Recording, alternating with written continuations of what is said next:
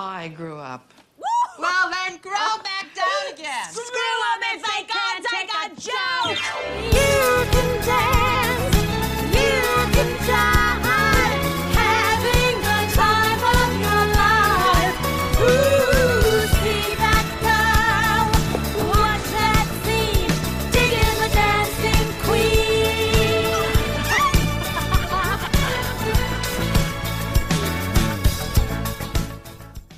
à toutes et à tous et bienvenue en ce nouvel épisode de Sorociné, le podcast cinéma et féministe.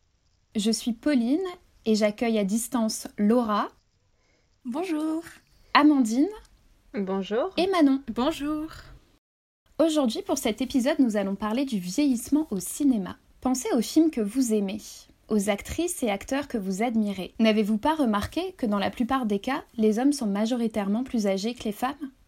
Ce constat, s'il peut être fait, c'est parce qu'il n'est pas le résultat d'un cas isolé. En mai 2018, alors que la 71e édition du Festival de Cannes battait son plein, que 82 femmes montaient symboliquement les marches du tapis rouge, une pétition rassemblait des milliers de signatures. La AFA, l'Association des actrices et acteurs de France, et créée par l'actrice Marina Tomei, un manifeste a été mis en ligne suggérant une théorie, voire un problème de société, celui qu'ils ont appelé tunnel des 50 ans. Une commission de l'Association des actrices et acteurs de France a fait le calcul.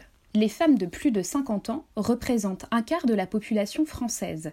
Pourtant, dans les films sortis en 2016, on ne leur a attribué que 6% des rôles. Le sujet reste tabou, comme le relève France Inter. Mais pourquoi ce sujet est-il tabou? Pourquoi les femmes de plus de 50 ans se font-elles rares au point parfois de complètement disparaître de nos écrans? Et les films qui traitent du vieillissement Comment le traite-t-il? Aujourd'hui, si on a décidé de vous parler de ce sujet, c'est parce que nous-mêmes, on remarque en parlant euh, depuis euh, deux ans euh, de sujets divers et variés qu'on parle énormément de la jeunesse. On a fait un épisode sur les adolescentes, on a énormément parlé de teen movie, on a parlé des pestes dans le cinéma et la plupart étaient très jeunes. On s'est dit que bah, ça méritait un épisode où justement on allait un petit peu à l'inverse, à savoir parler de ce problème qui effectivement peut, peut être constaté en quelques clics sur Google. Est-ce qu'il y en a une qui voudrait commencer peut-être par des statistiques ou nous révéler euh, quelque chose euh, qu'elle a appris durant ses recherches Effectivement, Pauline, je suis tout à fait d'accord avec toi et euh, je pense que même l'inverse est vrai. On voit pas beaucoup de femmes seniors à l'écran, mais par contre, on voit beaucoup d'hommes seniors à l'écran et même il y a cette idée derrière que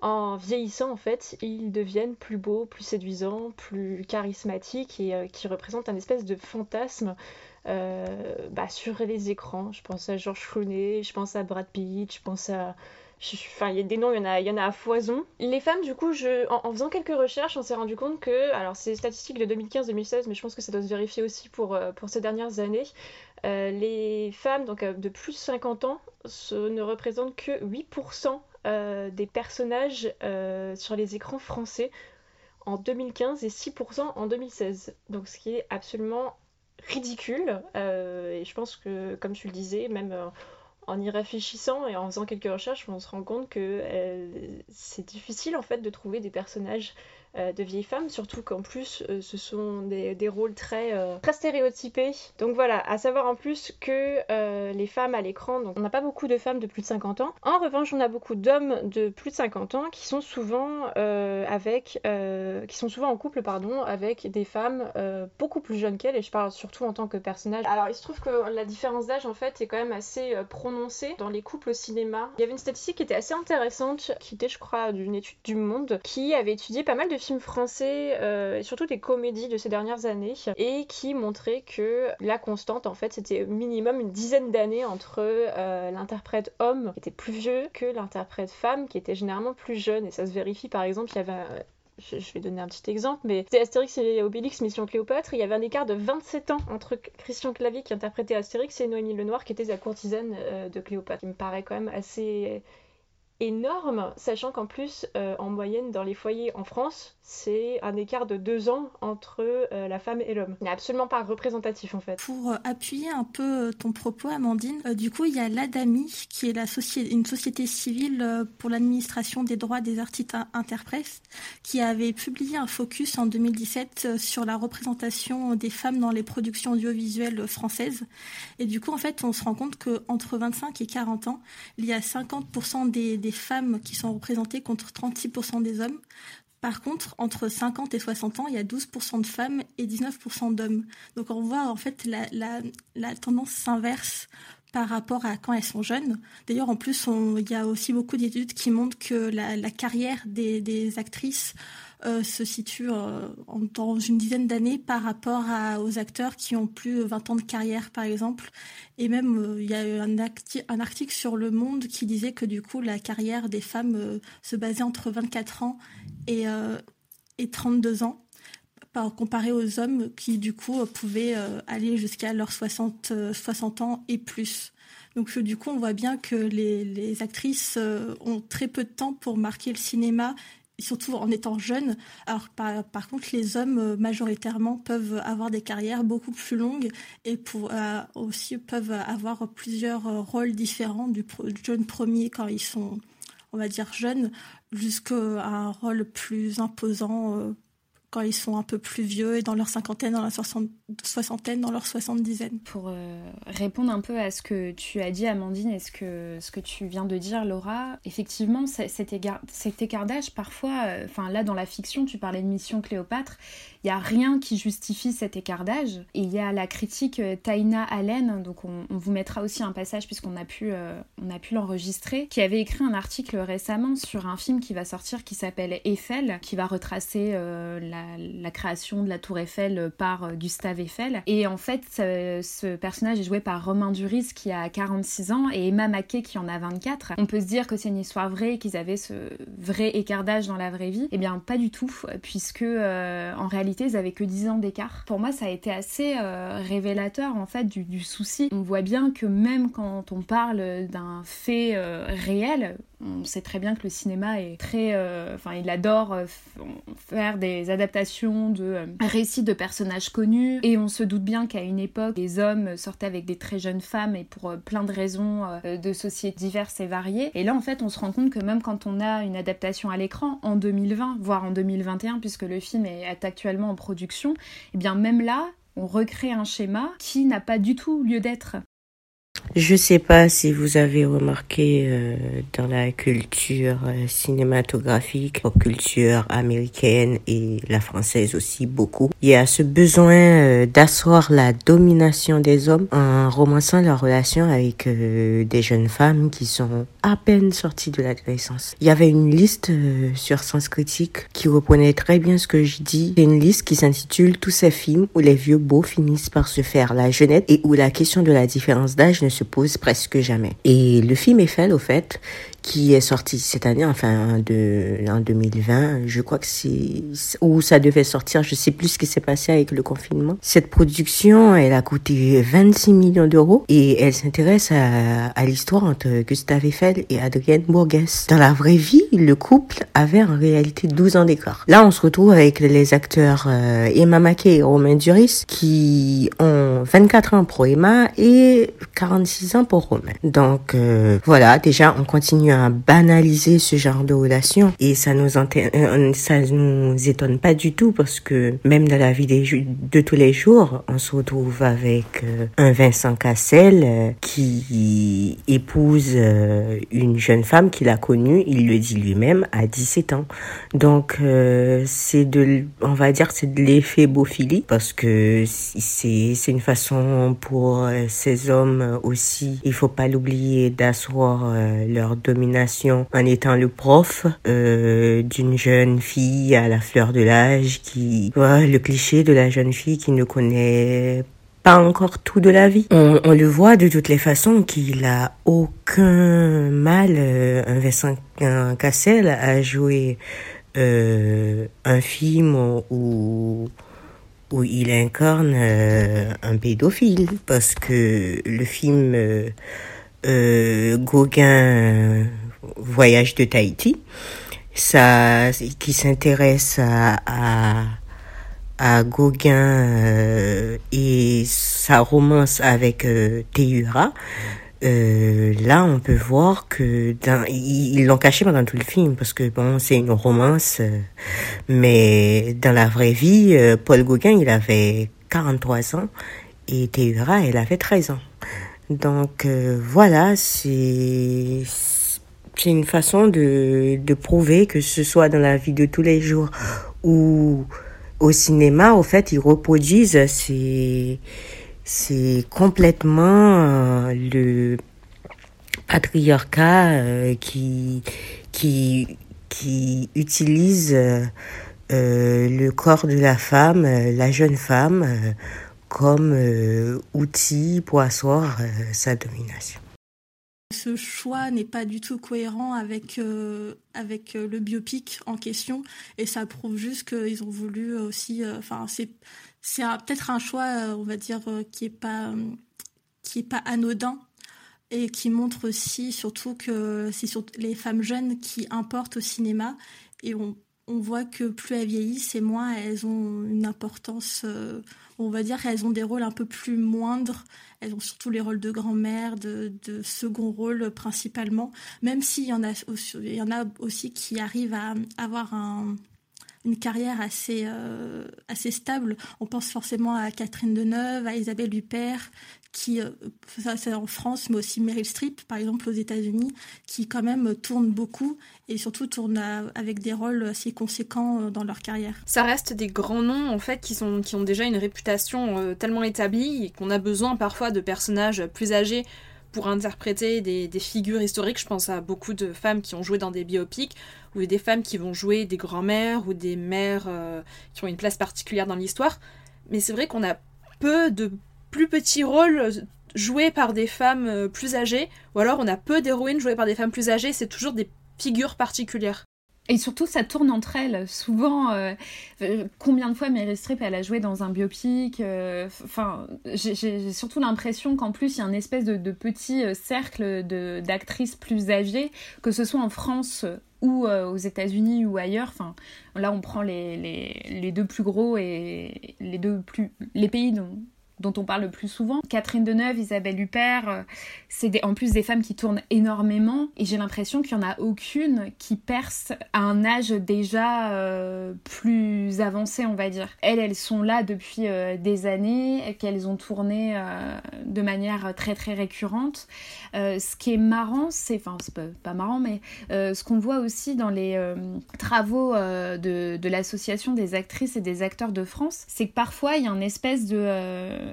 Enfin, il y, y a une ellipse entre les 50 ans et les 65 ans, donc on n'en voit pas beaucoup. Par contre, des 65 ans, on va avoir euh, plus d'acteurs et d'actrices, en l'occurrence d'actrices, mais qui vont jouer bah, que des grands-mères en fait, des mères, des grands-mères, euh, des, euh, des rôles qui leur permettent pas non plus d'aller au-delà d'un rôle genré qui est attribué au sein de la société. Enfin, je sais pas si vous voyez un petit peu ce que je veux dire. On n'a pas en fait une, au-delà du fait qu'il y en a peu, ce qu'elles jouent, c'est souvent la même chose. Donc en plus, on leur propose pas une diversité.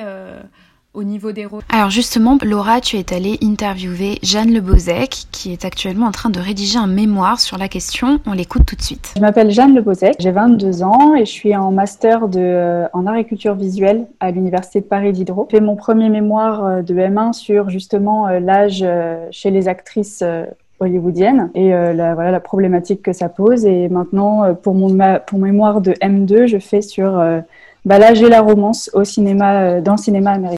C'est un culte de la jeunesse qui, comme j'ai dit, est principalement mis en place par euh, les hommes, parce que c'est un système patriarcal, euh, surtout à Hollywood, parce que c'est eux qui produisent, c'est eux qui écrivent, c'est eux qui réalisent en grande majorité. Et au cinéma, la femme est de manière générale présente pour être objectivée par les hommes, soit dans l'histoire, dans le film ou dans le public. Et donc, euh, passé un certain âge, bah, comme les femmes ne correspondent plus aux critères de beauté, sont complètement invisibilisées. Parce que on, enfin, je dis les on, les hommes, ne veulent pas voir des vieilles femmes à l'écran, parce que bah, ça intéresse personne, soi-disant.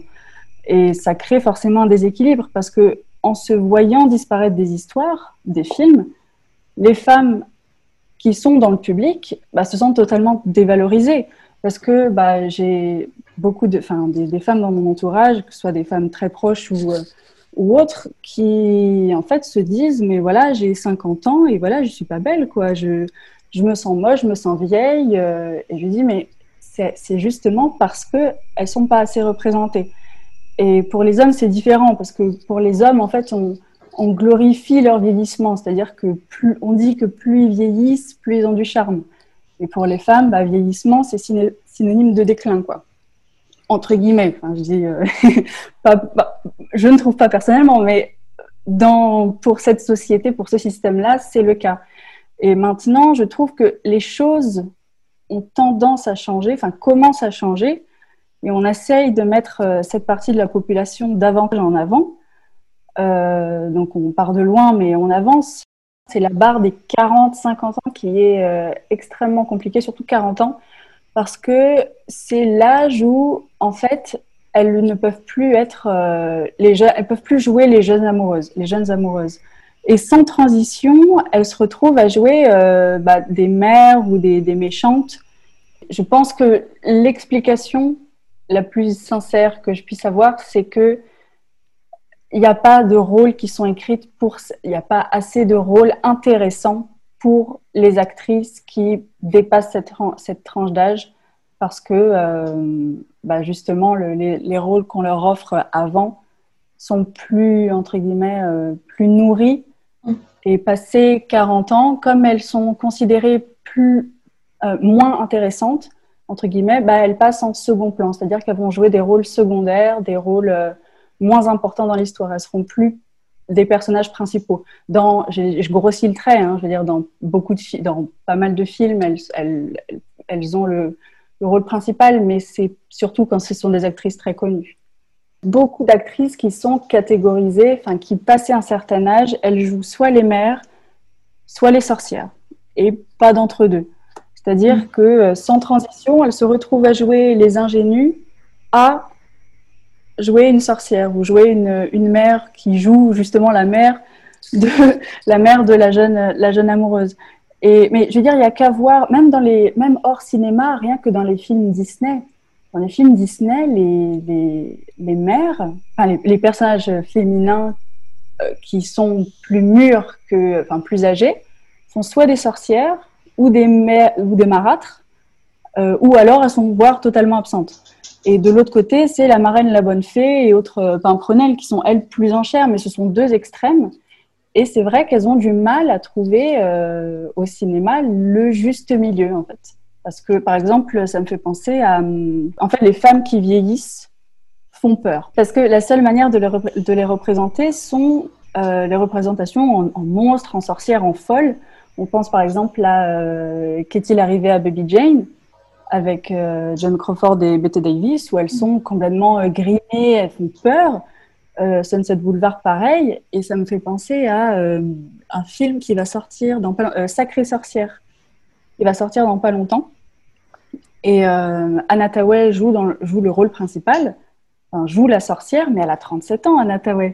Donc, on se dit que oui, la figure de la sorcière, enfin, vous aviez fait un épisode là-dessus, mais la figure de la sorcière a évolué, mais quand même, 37 ans pour jouer une sorcière, c'est quand même euh, jeune. Et, hum, et aussi, par exemple, Meryl Streep, que j'adore euh, de tout mon cœur. Meryl Streep, elle a cru que sa carrière allait arriver à un, point final à l'année de ses 40 ans. Parce que Meryl Streep, euh, elle avait raconté dans une interview que l'année de ses 40 ans, elle a reçu que trois scénarios. Et dans ces trois scénarios, elle devait jouer une sorcière. Et elle s'est dit, ok, bon bah voilà, ça c'est fait. Je vais plus jamais jouer de ma vie parce que voilà, je suis catégorisée en sorcière. Donc bon, elle a, elle a refusé ces scénarios. Elle a refusé de jouer là-dedans parce que justement, elle voulait pas être catégorisée comme telle. Et donc voilà, bon après, elle a eu d'autres opportunités. Voilà, elle a continué à faire évoluer sa carrière et elle a joué une sorcière que en 2014, quoi, dans Into the Woods. Mais euh, mais on voit vraiment que c'est ces rôles-là qui sont euh, limite un passage obligatoire dans la carrière d'une actrice. Merci beaucoup à Jeanne et à Laura d'avoir mené cette interview. Est-ce que l'une d'entre vous aimerait réagir? Amandine? Et c'est surtout que ce sont des rôles qui sont assez binaires. Euh, comme tu le disais, c'est vraiment des, des espèces de stéréotypes euh, dans lesquels elles sont empêtrées. Et, et de l'autre côté, je trouve qu'on offre euh, de vrais films.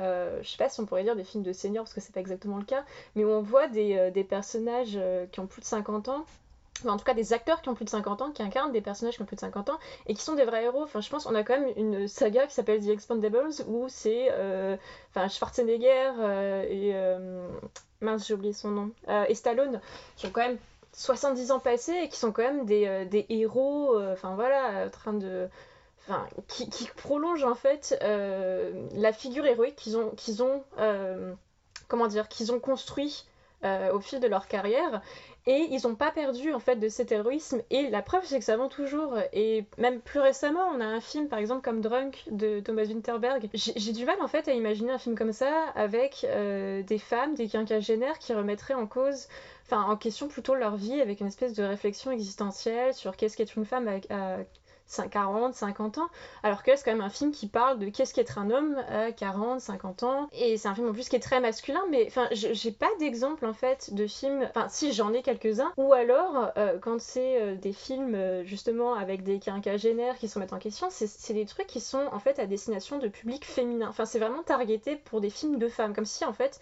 ces personnages-là ne pouvaient intéresser uniquement que des femmes. Et alors que, enfin, je veux dire, The Expandables, enfin, Drunk, euh, c'est des films que tout le monde va voir et à aucun moment on se pose la question de savoir, ah, c'est encore un film de mec avec des vieux mecs dedans. Enfin, c'est, il y a un décalage en fait, assez impressionnant. C'est exactement ça. Bah surtout que là, tu vas parler de Stallone.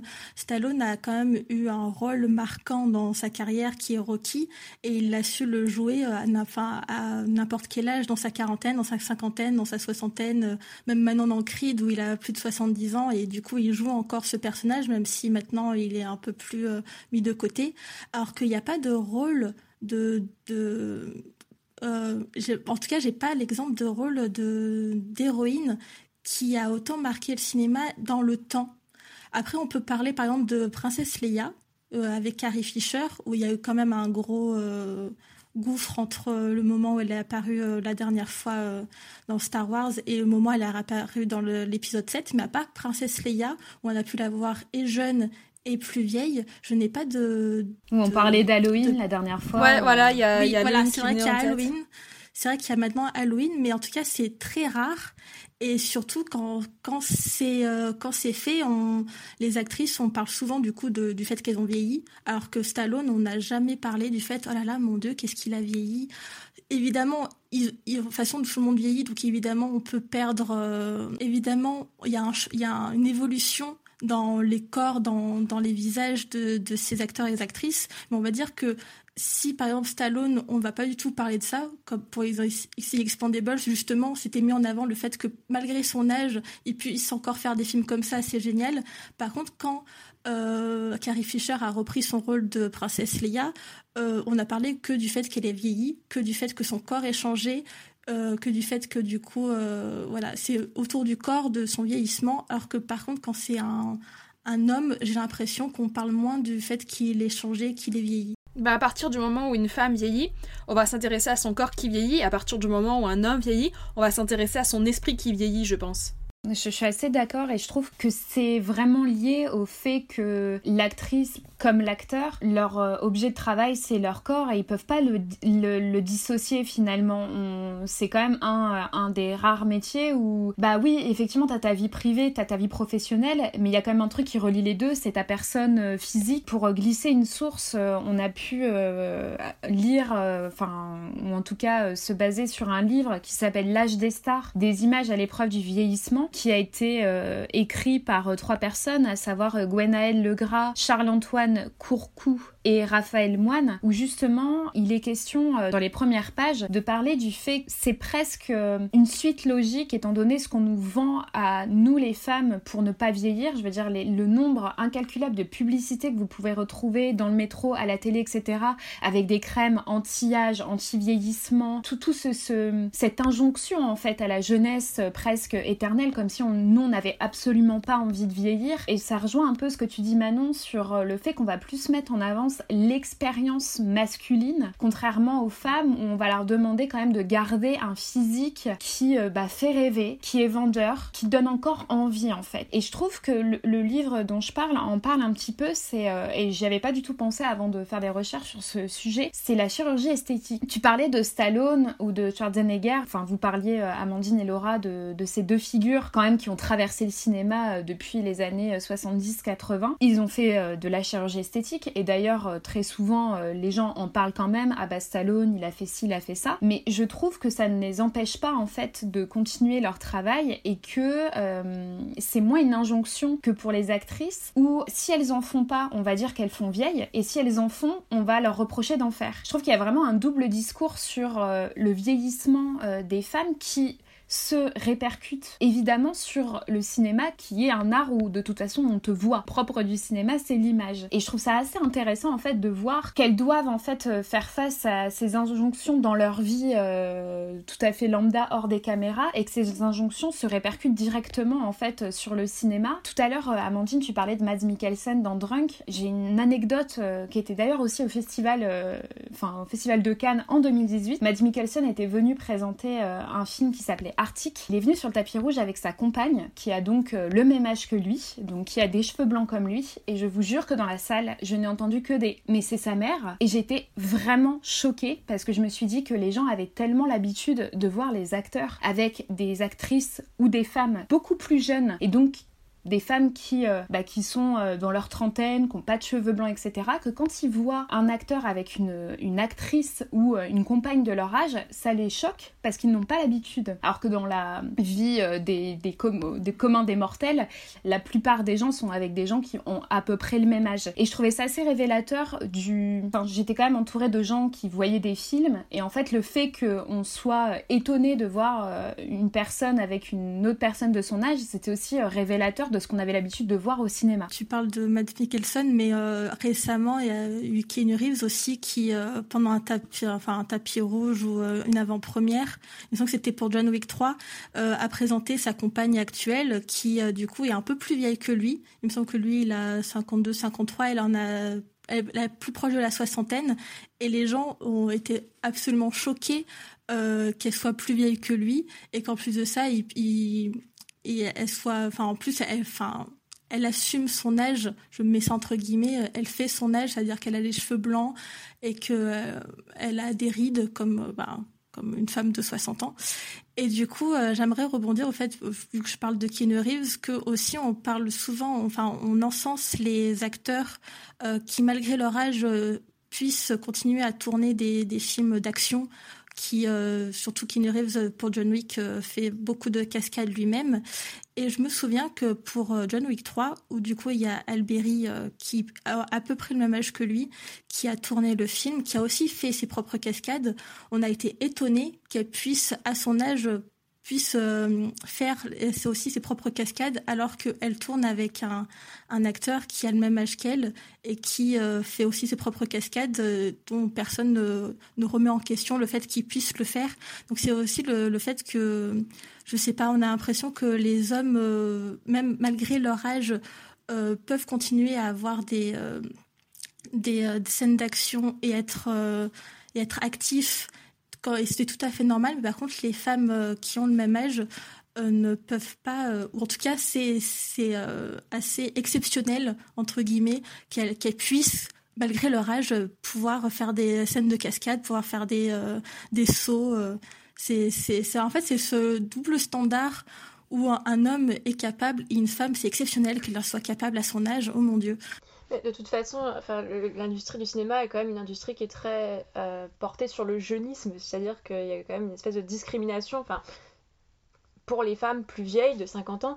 Et pour revenir à ce que vous disiez tout à l'heure par rapport à la chirurgie esthétique et, euh, et aux cheveux gris, enfin, je veux dire, les cheveux gris, c'est vraiment peut-être un des signes de vieillissement euh, qui est euh, assez euh, symbolique en fait de, la différence de traitement. Chez les hommes, en fait, c'est les très beaux cheveux poivre et sel. Là, j'ai vu encore récemment, c'était Georges Clooney avec ses cheveux gris qui faisait pardon, la couverture de, ce film.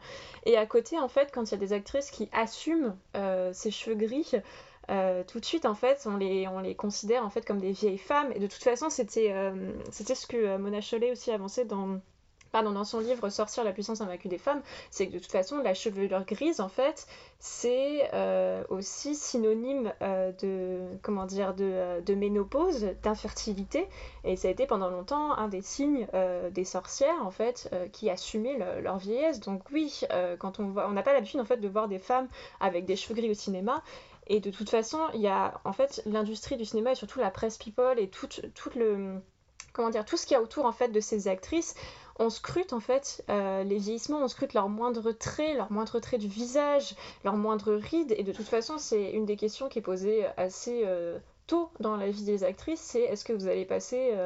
euh, bah, est-ce que vous allez faire du botox? Est-ce que vous allez faire de la chirurgie esthétique? Et hum, en plus, voilà, vraiment, il y a, cette idée qu'on on analyse à chaque fois euh, les, corps des actrices. Et puis, bah, comme tu disais, Pauline, soit elles n'en font pas, et voilà, c'est presque des sorcières, euh, c'est la mère de Mads Mikkelsen, enfin, elles sont trop vieilles, etc. Soit elles en font, et puis on se, moque quand même d'elles. Enfin, je veux dire, prenez l'exemple de Brigitte Bardot, qui est quand même assez. euh, assez triste, mais pas, triste dans le sens où elle en a fait, c'est surtout triste dans le, traitement médiatique qu'il y a autour de, cette actrice, qui était pendant très longtemps une des, des grandes sex symboles du cinéma euh, français, et euh, qui en fait je pense a aussi euh, fait de la chirurgie esthétique pour essayer de conserver cette aura et cette, euh, cette comment dire cette aura séduisante. Et maintenant enfin je veux dire c'est vraiment devenu un des objets de moquerie tout le temps. Enfin je veux dire Brigitte Bardot on parle que de ça de son botox etc sans, enfin, sans, entrer dans toutes ces idées politiques ni quoi que ce soit. Mais quand on parle de Brigitte Bardot enfin c'est vraiment un des exemples, qui revient à chaque fois. C'est vraiment bah voilà c'est l'actrice qui est tombée un petit peu voilà, elle est passée de la très très belle actrice à euh, ben, une femme qui est passée euh, sous le botox et qui euh, qu'on méprise un petit peu et qui, enfin voilà, qui n'a plus sa place en fait dans l'industrie. C'est quand même, enfin, je trouve que c'est quand même très triste en fait. Amandine, tu parlais des magazines euh, et justement dans le livre dont je parlais sur l'âge des stars, ils avancent euh, le fait que euh, c'est aussi lié parce que les acteurs et les, actrices font partie surtout du star system. Alors c'est surtout le cas à Hollywood, hein, je pense que ça, clairement, tout le monde est au courant.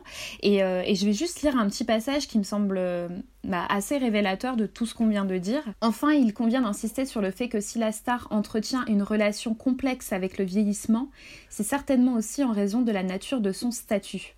Comme l'explique Graeme Turner dans son introduction au numéro inaugural de la revue Celebrity Studies en 2010, la condition de star est moins le résultat de la reconnaissance de qualité intrinsèque que l'aboutissement d'une médiatisation. La star est le produit d'une transformation qui l'a fait accéder, à un statut chargé de sens oscillant entre un capital de puissance et une dimension marchande. À cet égard, le processus de starification n'est donc potentiellement jamais très éloigné de la possibilité de faire tomber son objet dans l'ab- l'abjection. Un jour, comme si le pouvoir quasi démiurgique associé aux stars était toujours susceptible de se muer en négativité, de les faire passer de la sacralisation à une objectivation dégradante, du monstre sacré au monstre tout court. Eux, ils prennent comme exemple, par exemple, Britney Spears. C'est vrai qu'aujourd'hui, elle a encore euh, énormément euh, critiqué. Bon, là, ça, va, ça dépasse euh, le cadre du cinéma. Mais effectivement, c'est comme tu disais, Amandine, pour Brigitte Bardot. Alors, Catherine Deneuve, elle garde un peu cette aura d'élégante, la femme élégante, la femme toujours à la mode. On la voit sur, pendant les Fashion Week, etc. Donc, elle a encore ce- ce- cette espèce d'aura iconique. Mais c'est vrai que moi, il y a un truc, et je crois que je vous en avais parlé euh, quand on a préparé l'épisode, c'est le fait que beaucoup de médias, quand ils parlent d'une actrice, et je trouve que c'est le cas par exemple pour Audrey Hepburn, on a quand même beaucoup de photos d'elle plus âgée, et pourtant la plupart du temps, on illustre un tweet, un article, euh, dès qu'on parle d'elle, par des photos d'elle jeune, comme si la photo d'elle plus âgée bah, était moins euh, intéressante. Oui, puis c'est encore le cas pour des actrices qui sont encore vivantes, ce qui est quand même assez terrifiant dans la mesure où elles existent en fait. C'est exactement ça. En fait, on, on s'aperçoit dans la plupart des cas, surtout dans les magazines qui, par exemple, veulent faire un portrait d'actrice euh, qui soit euh, est décédée, soit est encore vivante, on va s'apercevoir qu'on va prendre des photos d'elle jeune que des photos d'elle, euh, soit qui l'âge ac- à laquelle elle est actuelle, ou des photos plus vieilles. On s'aperçoit euh, de ça, c'est vrai que sur Audrey Hepburn, qui pourtant, même si elle a vers la fin de sa vie, n'a pas eu une carrière euh, cinématographique, à part pour quelques films un peu où elle a fait des seconds rôles. Un de ses derniers rôles, c'était dans un film de Spielberg, mais du coup, elle a quand même eu un impact, enfin, elle avait quand même une vie médiatique où elle a souvent été prise en photo parce qu'elle faisait beaucoup de- d'œuvres de, charité. On l'a beaucoup vue euh, dans des euh, dans des événements, etc. Mais par contre, ces photos-là n'existent presque pas, ou alors il faut bien les chercher. Mais quand on parle d'Audrey Hepburn, évidemment, on va parler euh, d'elle. les photos qu'on voit le plus, celles que, où elle est avec le film Diamant sur canapé, ou sinon dans des soirées où elle était jeune. Mais c'est vrai qu'on on ne la voit pas vieille. Et euh, c'est quelque chose qu'on s'aperçoit aussi actuellement. Par exemple, si on parle de Sigourney Weaver, on parle surtout de Sigourney Weaver jeune et pas euh, Sigourney Weaver qui a maintenant euh, plus de 70 ans. Je pense qu'il y a un film qui illustre assez bien le traitement par Hollywood des femmes, des femmes, on va dire, en guillemets, d'un certain âge, parce que j'estime pas non plus que ce soit très vieux. Un film récent, c'est Maps to the Star de David Cronenberg, dans lequel le personnage de Julianne Moore joue justement une actrice qui, a qui voit sa carrière euh, descendre, tout simplement parce qu'elle a vieilli.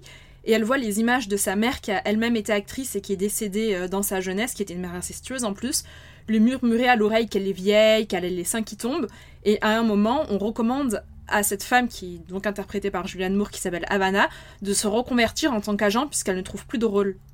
Bah c'est oui, c'est vrai que le cinéma aussi euh, a abordé. Moi, je pense euh, là tu vas parler de Map to the Star, donc c'est un film qui est assez euh, récent, mais euh, dans les années 50 à Hollywood, on a eu par exemple euh, Eve avec euh, Bette Davis qui parlait aussi du fait de ce cap des 40 ans où du coup euh, elle, sent qu'elle va être remplacée par des actrices plus jeunes.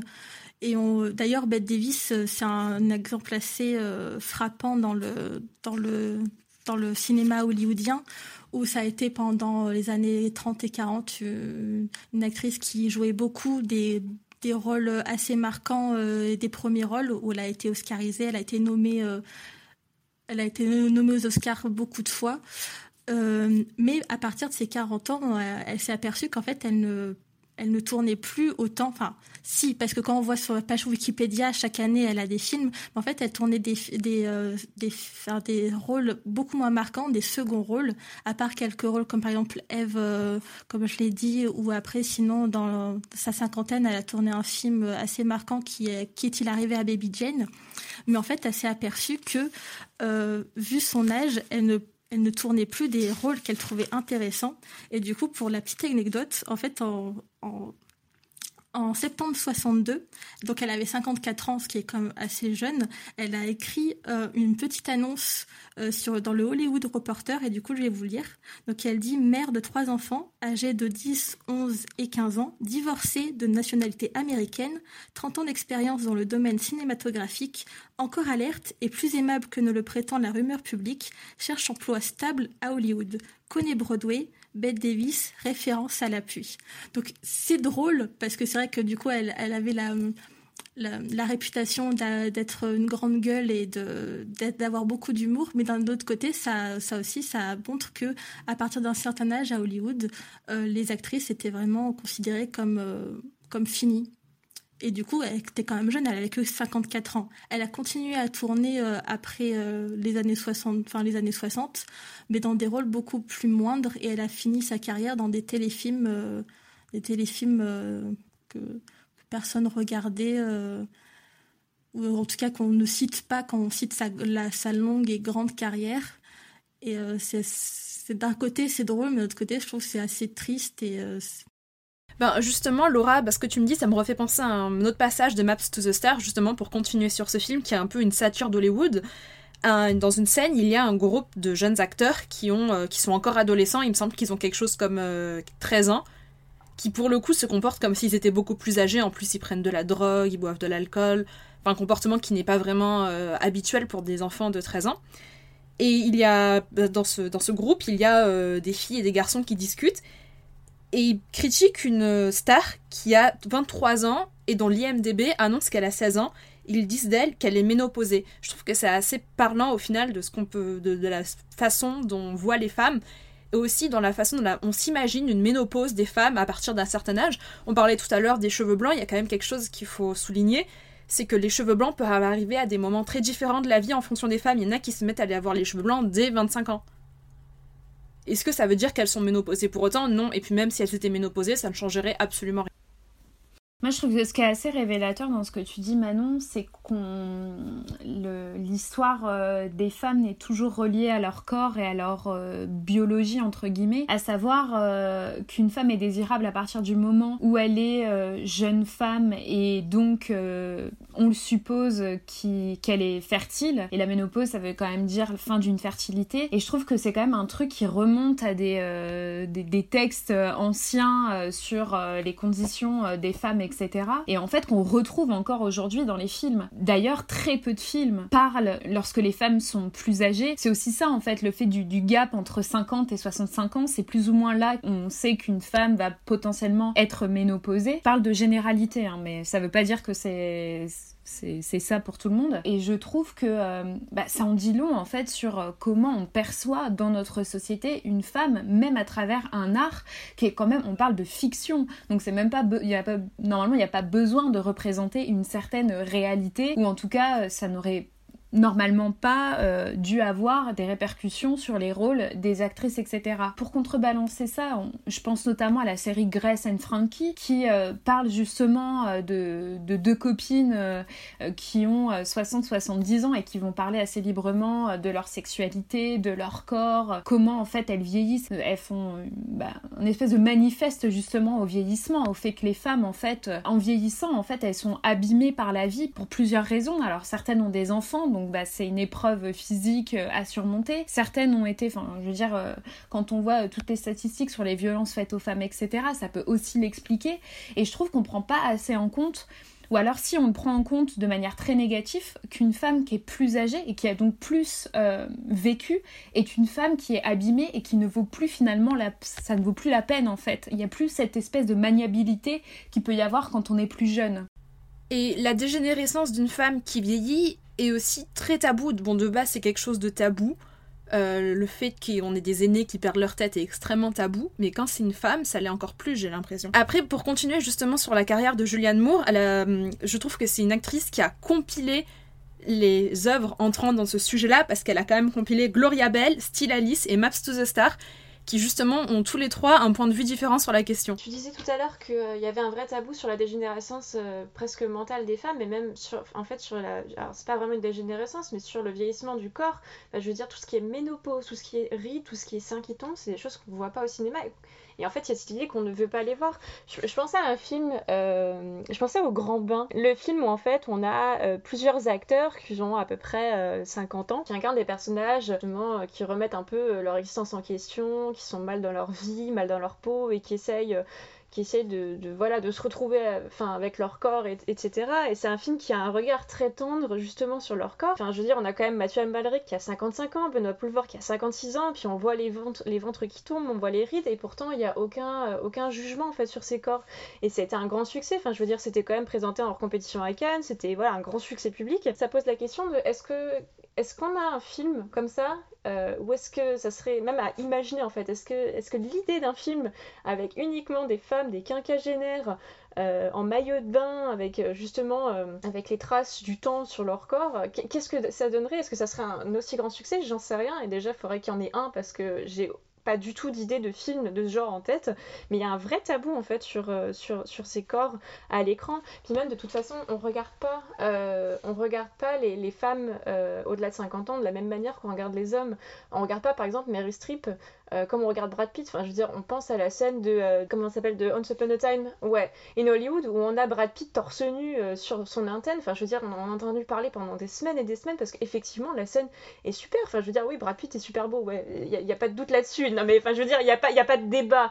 Mais est-ce qu'on voit Meryl Streep en maillot de bain en train de changer une antenne en haut? Enfin, je veux dire, la scène, quand on y pense, limite, ça fait rire, mais parce qu'en fait, on n'a pas l'habitude, alors qu'en fait, il y a, y a pas, y y a tellement un tabou autour de ça que ça paraît inimaginable alors que Brad Pitt, George Clooney, etc. Enfin, je veux dire qu'ils sont torse-poil sur, une, enfin, sur un toit, ben en fait tout le monde est waouh, c'est génial, c'est incroyable.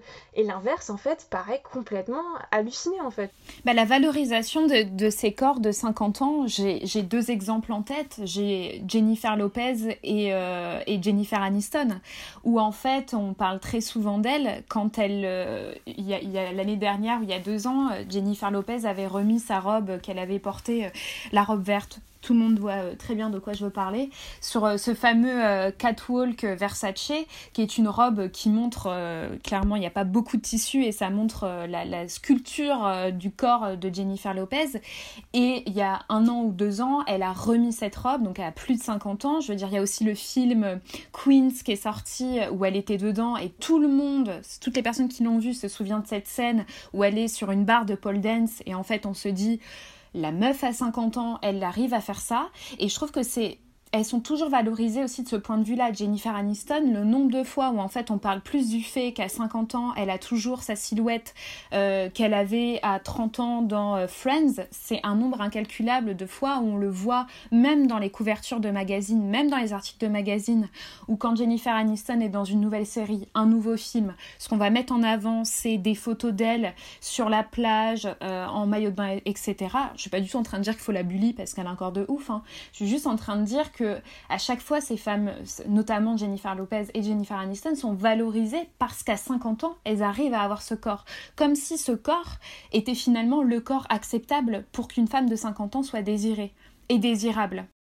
En fait, il y a une espèce de rigueur euh, sur les femmes qui euh, qui doivent absolument euh, pas faire l'orage, qui doivent absolument être sveltes, qui doivent absolument avoir la police malgré les années qui passent.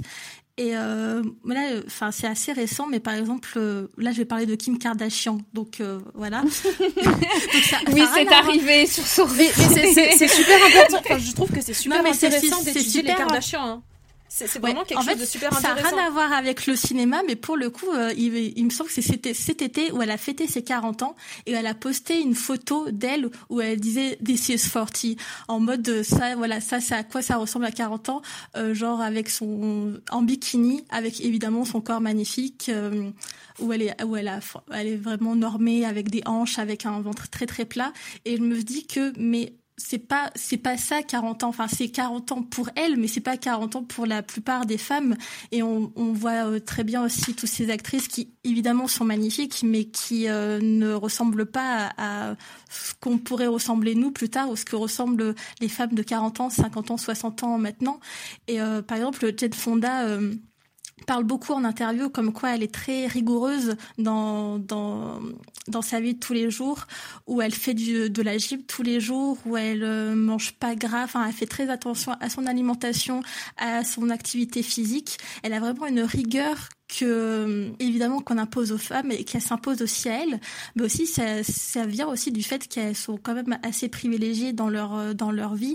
Elles ont quand même un salaire qui euh, leur permettent de pouvoir aller enfin s'inscrire à la gym avoir une, une alimentation équilibrée avoir aussi accès aux soins. Ça c'est quelque chose surtout aux États-Unis euh, qui est assez euh, dont on parle très peu mais qui euh, du coup joue aussi sur le fait qu'on puisse paraître jeune ou non comparé aux, aux femmes on va dire lambda qui n'ont pas forcément accès à ces soins qui n'ont pas forcément accès à l'argent qui puisse permettre à avoir un corps de rêve. Et euh, c'est euh, le fait qu'on nous présente ces corps-là comme euh, quelque chose qu'on- qu'il faut qu'on ait alors que c'est presque impossible à avoir parce que déjà il y a Photoshop aussi c'est quelque chose qui des faut parler parce que la plupart des euh, des magazines qu'on voit même les magazines euh, cinéma euh, les, les couvertures sont quand même photoshopées il faut le savoir Bah, après, juste pour. Désolé, hein, je te coupe, mais c'est- ça va être très il y a bref. pas de souci On a tendance à penser que les corps ne peuvent pas être complètement retouchés par la chirurgie esthétique hors la poitrine, mais c'est complètement faux. Il y a des, inje- il y a des hum, comment on dit, des injections, pardon, j'allais me dire injonction, comme on parle d'injonction, j'allais dire injonction, mais il y a des injections pour les hanches, pour les fesses, on peut tout refaire, on peut mettre des prothèses fessières, fessiers, je sais pas comment on dit, enfin on peut se mettre des prothèses dans les fesses. Donc c'est pas parce que on, voit quelque chose en vidéo que c'est quelque chose qui est biologiquement sorti comme ça euh, de la nature, du ventre de la mère. Et je dis pas que c'est mal de faire ce genre de chirurgie, s'il y en a qui veulent le faire, si elles se plaisent comme ça, si elles aiment ça, pourquoi pas. Mais il faut savoir que ce n'est pas forcément quelque chose qui est là de base. Et c'est pas parce que c'est une vidéo que c'est vrai, et ce n'est pas parce qu'on ne correspond pas en ce corps en vidéo que c'est mal. Mm, exactement. Non, et puis euh, surtout, euh, euh, au cinéma, on parle pas assez, mais les, les, les acteurs et actrices sont maquillés euh, pour les scènes. Euh, la lumière fait que la peau paraît lisse, fait que euh, tu parais à ton avantage.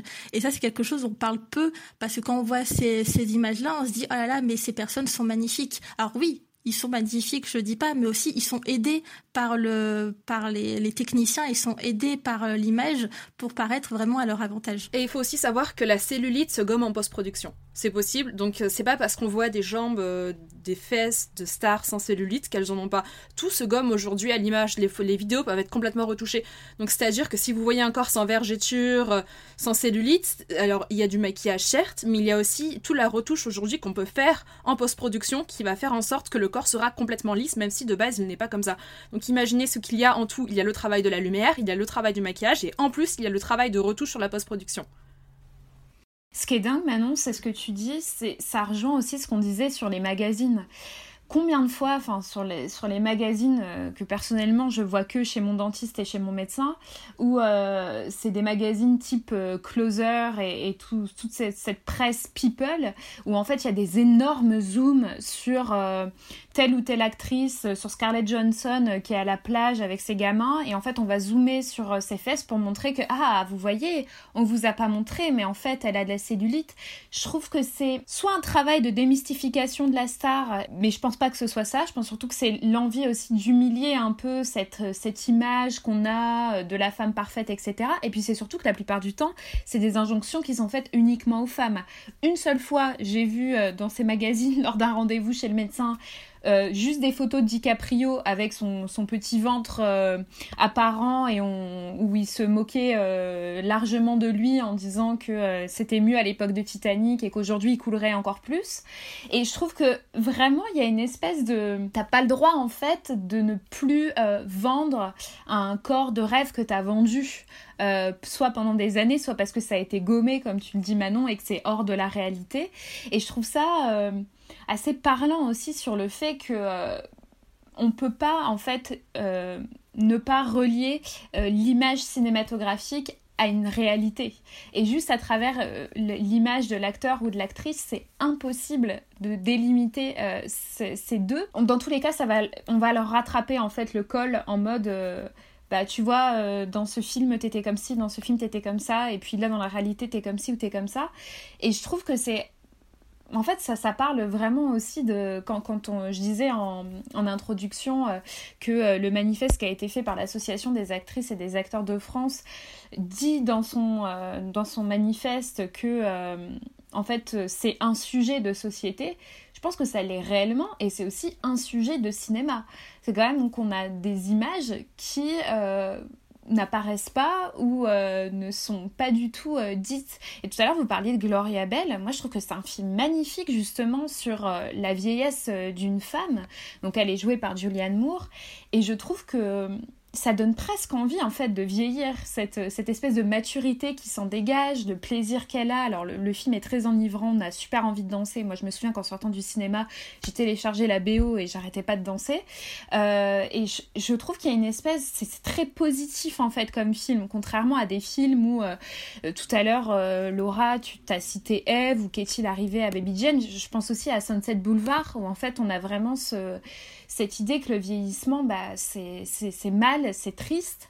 Alors dans le livre dont je parlais tout à l'heure, il relie ça aussi en fait à la condition humaine, à savoir la mortalité. Alors là, c'est plutôt une question philosophique, à savoir que bah oui, quand on vieillit, on se rend compte qu'on qu'on meurt finalement.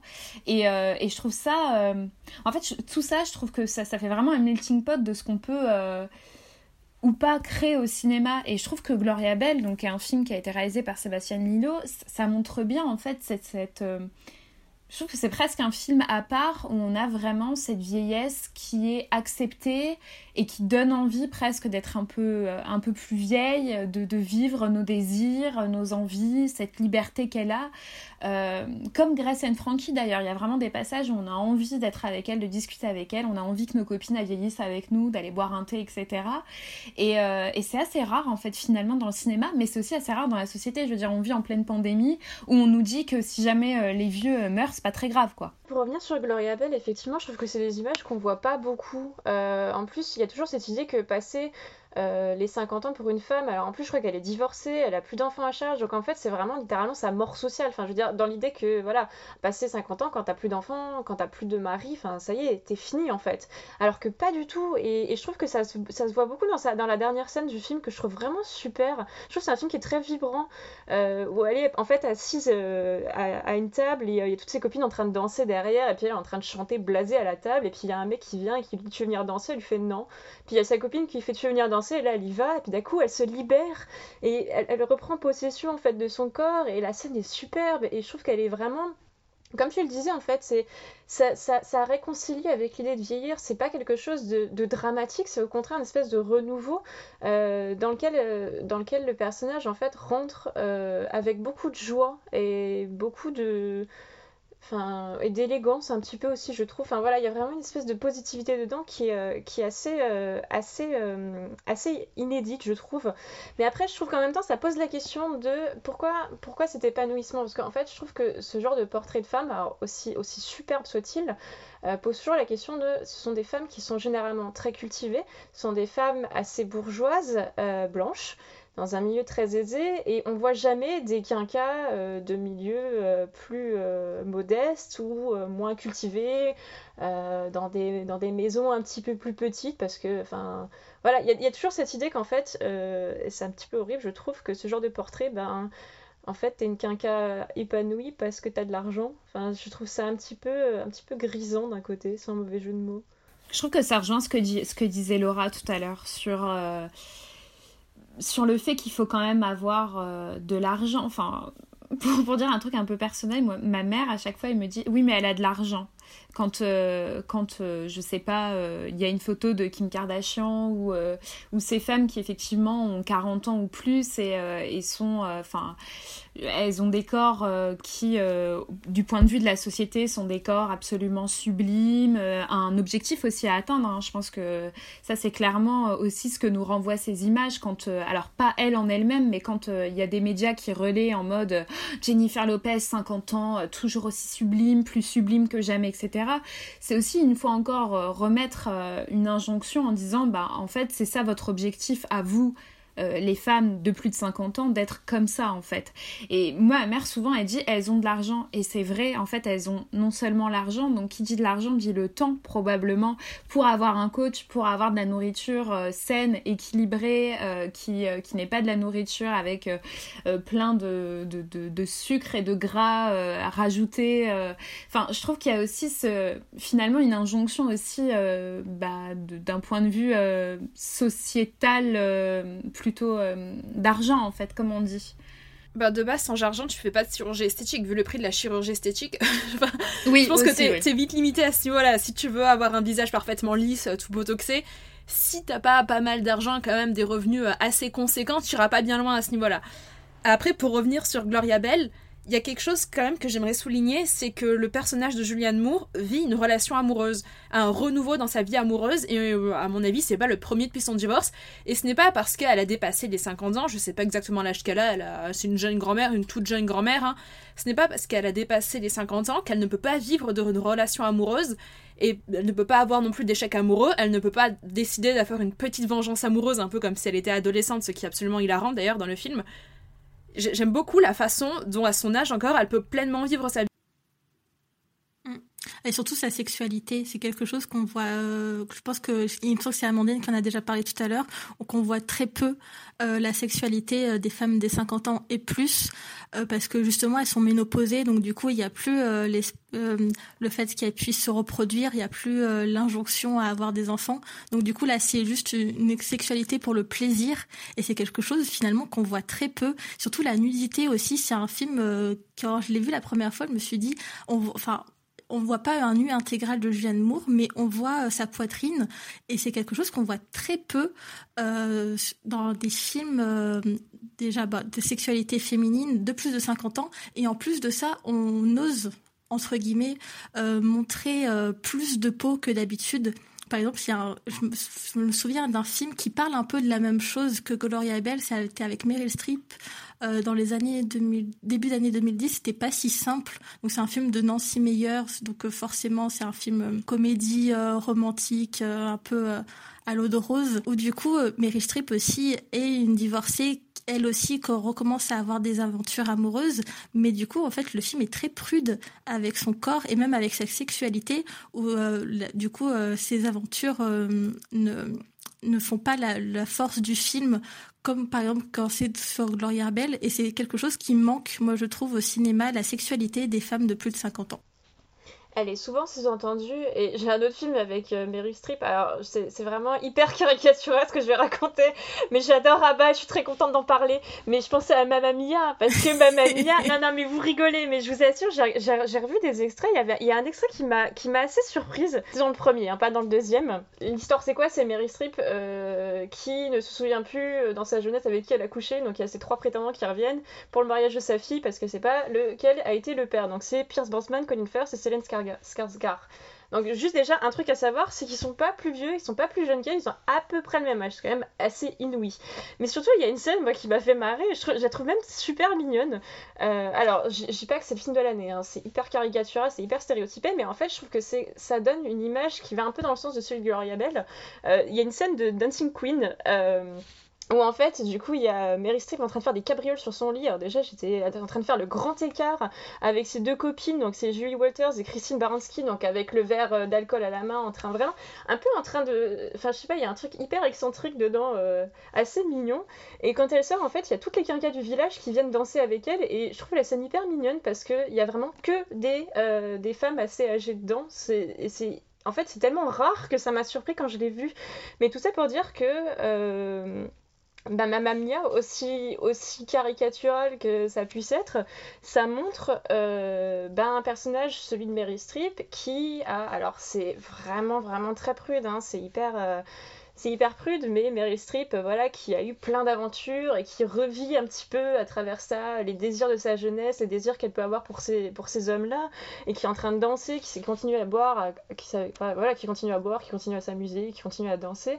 Et encore une fois, c'est un, peu- la continuité de, Gloria Bell, où il y a cette idée que, bah voilà, vieillir, c'est pas non plus une fatalité et qu'on peut continuer de s'amuser. Alors, c'est pas, pas parfait comme film, euh, parce que voilà, on peut aussi voir euh, il y a une espèce de comment dire de mimétisme euh, envers euh, enfin je veux dire voilà elles essaient aussi d'être un petit peu jeunes et parfois ça, ça, fait un peu forcé mais en même temps je trouve que il y, a quelque chose d'assez mignon dans ce film euh, que je trouve assez assez malheureusement inédit dans, dans la façon de représenter les personnes plus âgées Ça, ça me rappelle un peu Potiche, donc un film de François Ozon sorti en 2010 avec notamment Catherine Deneuve dont on parlait tout à l'heure au début de l'émission. Dans, ce film, il y a Suzanne Pujol, une fille, pardon, oui, c'est la fille d'un riche homme euh, d'affaires et la femme de cet homme qui a repris l'entreprise familiale, qui a toujours été un peu une potiche dans sa vie et qui est considérée par sa propre fille comme étant une potiche parce qu'elle est un peu au service de son mari, elle a un peu effacé, sa vie consiste à aller faire son petit jogging puis à écrire des petits poèmes sur la nature qui l'entoure. Et un jour, elle se retrouve, euh, suite à un mouvement social, à prendre la tête de l'usine dans laquelle euh, son mari travaille.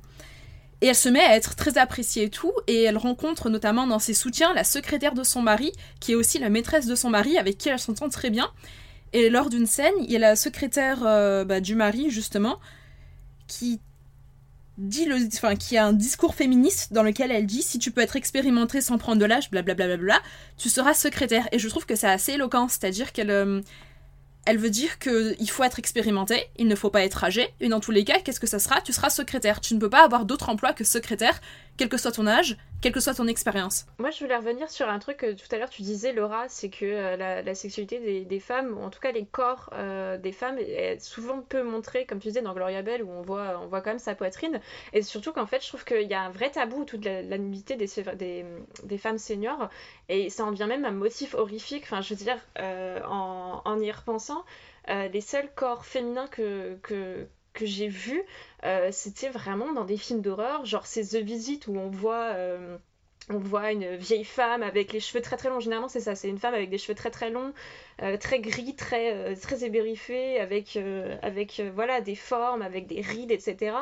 Et enfin il y a ça, il y a euh, même dans ça chapitre 2, il y a dans The Witch, enfin voilà, à chaque fois en fait, il follows aussi, et dans Shining, et à chaque fois en fait, voilà, c'est des motifs horrifiques, c'est vraiment un corps en fait qu'on regarde comme un corps déformé, qui est hyper inquiétant, et il n'y a pas de réflexion sur ce corps en fait, il n'y a pas de réflexion généralement sur, sur la vieillesse, c'est vraiment juste, c'est littéralement des monstres de cinéma, et je, je trouve ça assez triste en fait. On a aussi un, un exemple assez intéressant qui était sorti euh, bah, juste avant le confinement, euh, c'était Relique.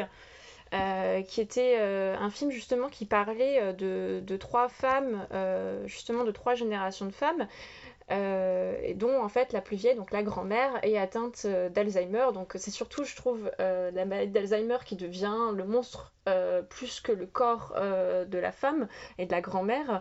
Mais il y a tout un truc autour du, corps, des rides en fait qui, qui sont filmées en très très gros plan, où en fait ça devient une espèce de presque quelque chose d'un petit peu euh, poétique, je trouve. En je trouve que c'est un film qui, qui porte beaucoup d'empathie sur son personnage. euh, et qui euh, ne, comment dire, ne le montre pas vraiment comme, comme un monstre, comme, comme les exemples dont je pouvais parler tout à l'heure, mais qui montre vraiment voilà, cette femme qui a été euh, rongée par la sénilité. Et, et ce corps, en fait, euh, qui représente la, vieillesse et qui, qui est une espèce d'héritage un petit peu maudit qui va se transmettre justement de génération en génération. Et, et donc voilà, c'est là pour une fois, je trouve que c'est vraiment la seule réflexion, euh, enfin il y a vraiment une réflexion pardon euh, sur ce corps euh, dans le cinéma d'horreur, mais sinon je trouve qu'à chaque fois ce sont des motifs horrifiques qui sont vraiment là juste parce que l'idée du- d'un corps féminin, d'une senior nue en fait, ça fait peur. Bah oui, surtout que il y a hum, tout à l'heure j'ai parlé d'un film avec Bette Davis qui s'appelle euh, Qu'est-il arrivé à Baby Jane? Et en fait, ce film, ce qu'il faut savoir, c'est que ça a lancé une espèce de genre, alors pas vraiment horrifique, mais qui plus tard, euh, enfin, qui, euh, on- enfin, on peut voir après euh, des euh, des films horrifiques qui y font référence. Ça s'appelle la egg euh, exploitation. Donc egg c'est un c'est un mot en anglais euh, qui est un mot d'argot qui veut dire euh, vieille femme. Et en fait c'est ce sont on parle de egg exploitation de- des films qui euh, qui prennent des actrices euh, en fin de carrière, donc du coup des actrices de 50 ans et plus, et qui les euh, vieillissent euh, et les rend euh, folles, enfin qui les font jouer des personnages un peu euh, folles et un peu euh, euh, qui les vieillissent aussi euh, euh, dans leur euh, coiffure, euh, leur visage et leur corps. Et du coup, c'est euh, un, un, genre qui est, euh, s'est beaucoup vu dans les années 60 70. Après, on, on le voit plus tellement, mais on peut voir euh, certains films qui euh, où on voit des, actrices qui commencent à vieillir, qui euh, justement vont jouer des folles hystériques, vont jouer des euh, des vieilles femmes euh, qui euh, dans les films d'horreur. Et du coup je trouve ça très intéressant parce qu'on on voit que le corps euh, qui vieillit euh, du coup euh, devient totalement un truc horrifique un truc qui fait peur un truc qui du coup va être montré comme euh, un contre-exemple euh, et qui va être euh, mis en comparaison avec la jeunesse et avec la, la beauté. Et du coup je trouve ça très intéressant que Relic justement ne part pas du tout là-dedans. Au début on peut penser qu'il part là-dedans parce qu'avec ce- cette figure de, de, de cette grand-mère qui, qui perd totalement la tête si on a l'impression que il va se passer quelque chose de mal. Enfin, en tout cas, qu'elle elle peut euh, symboliser le mal, mais alors pas du tout. Et je trouve même que justement, ce qui est bien dans Relique, c'est que euh, c'est presque une victime de Mm. la maladie. On est complètement Et, en euh, empathie. Pardon. Et, voilà, et c'est exactement ça ce qui est important, c'est qu'on est totalement en apathie par rapport à d'autres films où justement ces vieilles femmes, euh, du coup, on n'a pas envie qu'elles s'en sortent dans les films d'horreur ou dans les ex-exploitation. Mais par contre, euh, dans, dans c'est totalement l'inverse. Et euh, c'est ça que j'ai adoré. Alors le film en lui-même, je l'ai pas non plus adoré, mais c'est ça que j'ai aimé, c'est cette figure de la, de la vieille qui est, qui est montrée comme folle qui euh, du coup euh, on voit qu'en fait c'est juste une victime et qui et c'est enfin la fin je l'ai trouvé vraiment magnifique dans cette espèce de, de plan où on voit euh, parce que son corps se noir- noircit au fur et à mesure et en fait on voit que sur sa fille et sur sa petite fille pareil elle commence à avoir des points euh, noirs sur leur corps ce qui veut dire que ben forcément elles aussi elles vont elles vont vieillir que ça fait partie de la vie Ben, justement, il y a quelque chose que j'ai beaucoup aimé sur Relic, euh, dans Relic. J'ai beaucoup aimé le film, hein, moi, de toute façon. Il y a vraiment quelque chose qui m'a énormément plu, c'est la façon dont on est entraîné dans la psyché de cette grand-mère, justement, et la façon dont la- toute la deuxième partie du film représente de manière complètement cinématographique et complètement folle. J'ai beaucoup aimé la psyché de cette grand-mère avec la maison qui devient. euh, son esprit et qui devient la représentation de la maladie d'Alzheimer. Moi, j'ai un exemple un, un peu plus positif, et là, évidemment, vous allez rigoler, mais je trouve que finalement, Titanic parle aussi d'une expérience d'une femme âgée. On se retrouve quand même dans... euh, alors, on a beaucoup parlé euh, dernièrement du female gaze de, de Titanic, parce qu'en fait, on vit l'expérience de cette femme, enfin Rose du coup, et finalement, le film parle de ses pensées à elle, de ses souvenirs à elle, de ses désirs à elle. Et je trouve que c'est quand même assez rare. Alors déjà, c'est rarement euh, souligné quand on parle du film. Mais je trouve que même si on la voit moins à l'écran que... euh, que, que lorsqu'elle est euh, jeune et jouée par Kate Winslet, finalement, on parle quand même d'une expérience d'une personne très âgée, en l'occurrence, parce qu'elle a plus de 100 ans, qui, à travers ses souvenirs, nous raconte une histoire. Non, non, tu as tout à fait raison. Avec Titanic, en fait, c'est vrai qu'on on on voit cette histoire, on voit ce désir, mais aussi à travers la jeunesse, même si, euh, enfin voilà, on voit quand même quand euh, Rose était jeune et pimpante et très très belle. C'est vrai que cet exemple-là est assez intéressant. Après, moi, j'en ai, ai un autre assez récent euh, qui m'agace autant que je le trouve intéressant. C'est dans la série, la mini-série de Ryan Murphy, donc Hollywood. Au tout début, il y a euh, une, il y a une scène en fait euh, avec euh, Holland Taylor, qui est, je crois, une septuagénaire, donc qui incarne une vraiment très vieille femme, qui fait appel à une escorte, à un escort, pardon, un escort boy, pour coucher avec lui. Et alors la scène, je la trouve assez insupportable parce que je trouve qu'il y a une espèce de truc assez grotesque derrière, voilà, parce que on montre voilà, une sexualité d'une vieille femme, a un truc un peu subversif, mais en même temps, il y a quand même quelque chose d'assez positif là-dedans parce que c'est quand même quelque chose qu'on voit jamais. Alors voilà, c'est un exemple qui m'agace parce que je trouve qu'il y a vraiment, et après, bon, c'est toute la série qui est un peu comme ça aussi, euh, une espèce de regarder, on montre, euh, on montre une vieille femme en train de coucher avec un escorte, regardez, c'est un petit peu subversif, mais en même temps, c'est quand même un truc qu'on voit pas souvent et c'est quand même assez positif dans la série. Tout ça pour dire aussi que, que on, a, moins de mal à aborder la sexualité des, hommes euh, seniors au cinéma. Alors, déjà, comme on disait tout à l'heure, euh, ils sont souvent en couple avec des, jeunes femmes beaucoup plus jeunes qu'elles. Et, euh, et puis surtout, en fait, euh, on a moins de mal à montrer aussi les troubles euh, qu'il peut y avoir. Enfin, je veux dire, euh, alors c'est peut-être très bête ce que je veux dire, hein, mais j'ai découvert l'existence du Viagra bah, à travers les films. Et alors, ok, ça peut être montré d'une manière un petit peu ridicule, ça peut être tourné en dérision, mais en attendant, on a moins honte de montrer ce genre de problème à l'écran. Puis euh, ça permet aussi d'avoir euh, une, cer- une certaine sexualité à ces, à ces vieilles personnes, alors que bah, en fait, on, on essaie d'avoir un regard complètement asexué sur les, les très vieilles femmes. Moi, j'ai un exemple récent aussi euh, pour quand tu parlais des sexualités des hommes plus âgés à l'écran. J'avais vu le film La Mule de Clint Eastwood où euh, dans ce film, à un moment donné, euh, il se retrouve euh, à une espèce de pool party où les femmes ont entre 20 et 25 ans en maillot de bain, tout ce qu'on peut voir un peu dans les films. Je pense que tout le monde a un petit peu en tête ce genre de scène. Et il se retrouve à un moment donné dans une chambre avec deux filles. Et en fait, on le voit se mettre sur le lit et une d'elles qui grimpe sur lui du coup. Et on comprend assez rapidement qu'ils vont bah, coucher ensemble. Et d'ailleurs, je trouve que c'est fait avec beaucoup de recul, avec un espèce de truc euh, marrant, mais pas tant que ça. Enfin, ah, il a raison, en gros, de se faire plaisir. Et je trouve que c'est quand même une scène qu'on verrait jamais à l'écran. euh, et, jamais on verrait, euh, encore une fois, un Meryl Streep comme ça, sur un lit avec deux hommes super jeunes, en train de, se donner un plaisir aussi. euh, Il y a plus de tabous aussi avec l'écart d'âge entre euh, les femmes et les hommes quand ce sont les femmes plus âgées que les hommes. Euh, contrairement à l'écart d'âge et, là pareil je, je mettrai des articles avec des statistiques mais on sait très bien que les love interest comme on appelle ça au cinéma des acteurs plus vieux. Je crois qu'il y avait un graphique qui était sorti avec euh, les love interest de Tom Cruise et ceux de Jennifer Lawrence. Ça parle tout seul. Il y a juste à regarder le, graphique pour se rendre compte que Jennifer Lawrence est parfois 20 ans, elle a un écart de 20 ans entre son love interest et elle.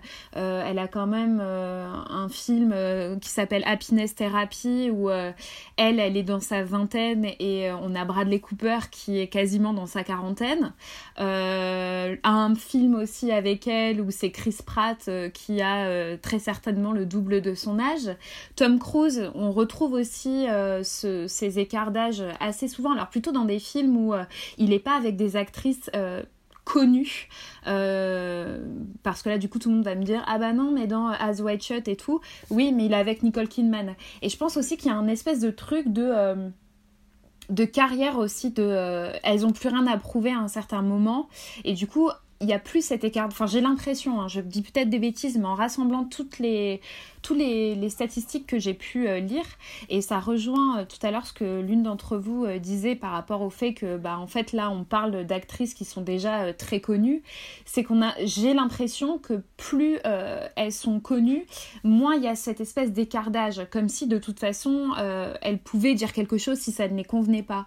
Et on voit au début de la carrière de Jennifer Lawrence qu'il y a toujours cet écart d'âge assez important je suis pas sûre qu'ils se restreignent parce que là j'ai pas d'exemple de ces derniers films. Les acteurs, enfin il y a jamais, euh, il y a jamais ce problème même de base dans leur euh, dans leur début. Après, après, moi, ça me fait penser à, à l'épisode de, euh, de 10% Ah avec oui. Sigourney Weaver, où justement ça parle vraiment de ça, euh, où on a Sigourney Weaver, donc qui a, je crois qu'elle a quasiment 70 ans, euh, qui est appelée sur un tournage d'un film de, de Guillaume Gallienne dans lequel en fait on lui a dit qu'elle allait être l'amante euh, de euh, Gaspard Ulliel donc il y a 35 ans à ce moment-là. Et en fait quand elle arrive euh, bah, c'est la douche froide parce que en fait son partenaire à l'écran c'est Bernard Verlet euh, qui a donc qui était le prêtre pédophile de Grâce à Dieu et qui est beaucoup beaucoup plus âgé que lui. Puis en plus il y a tout un truc en fait tout, toute la, tout l'épisode va tourner autour du fait que bah voilà Sigourney Weaver elle va devoir prouver que bah, se passer 70 ans, c'est pas une mamie croulante, euh, que voilà, elle peut encore faire du sport, qu'elle est encore super. Elle est en Il y a cette forme. sublime scène musicale à la fin où elle danse et tout le monde est a les yeux. euh, Qu'est-ce qu'elle fait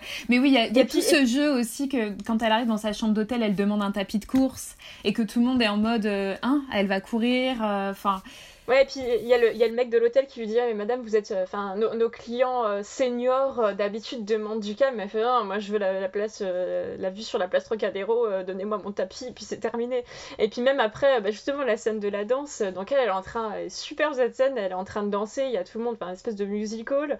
Et puis il y a Bernard Verlet qui en fait euh, a dit que lui ne voulait faire que euh, des, des scènes où il était assis. Alors elle, est en train de danser, puis il voit ça, en fait, il se barre parce qu'il dit non, mais en fait, je peux pas, j'arriverai pas à tenir. Alors que voilà, tout ça pour montrer qu'en fait, il y a toujours euh, ce décalage avec le fait que, bon, lui, il sera pimpant, il sera en pleine forme, alors qu'en fait, il est, euh, littéralement presque amorphe. Enfin, en tout cas, c'est le, personnage qu'il joue dans le film, c'est vraiment une espèce d'acteur presque amorphe.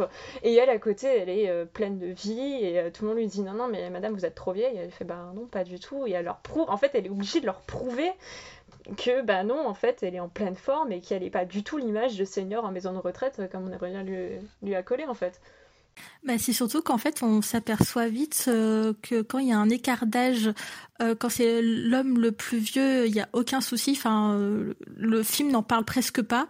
Mais par contre, quand c'est l'inverse, quand c'est la femme qui est plus qui sort avec un un acteur plus jeune, bizarrement, ça devient vraiment le sujet euh, du, film.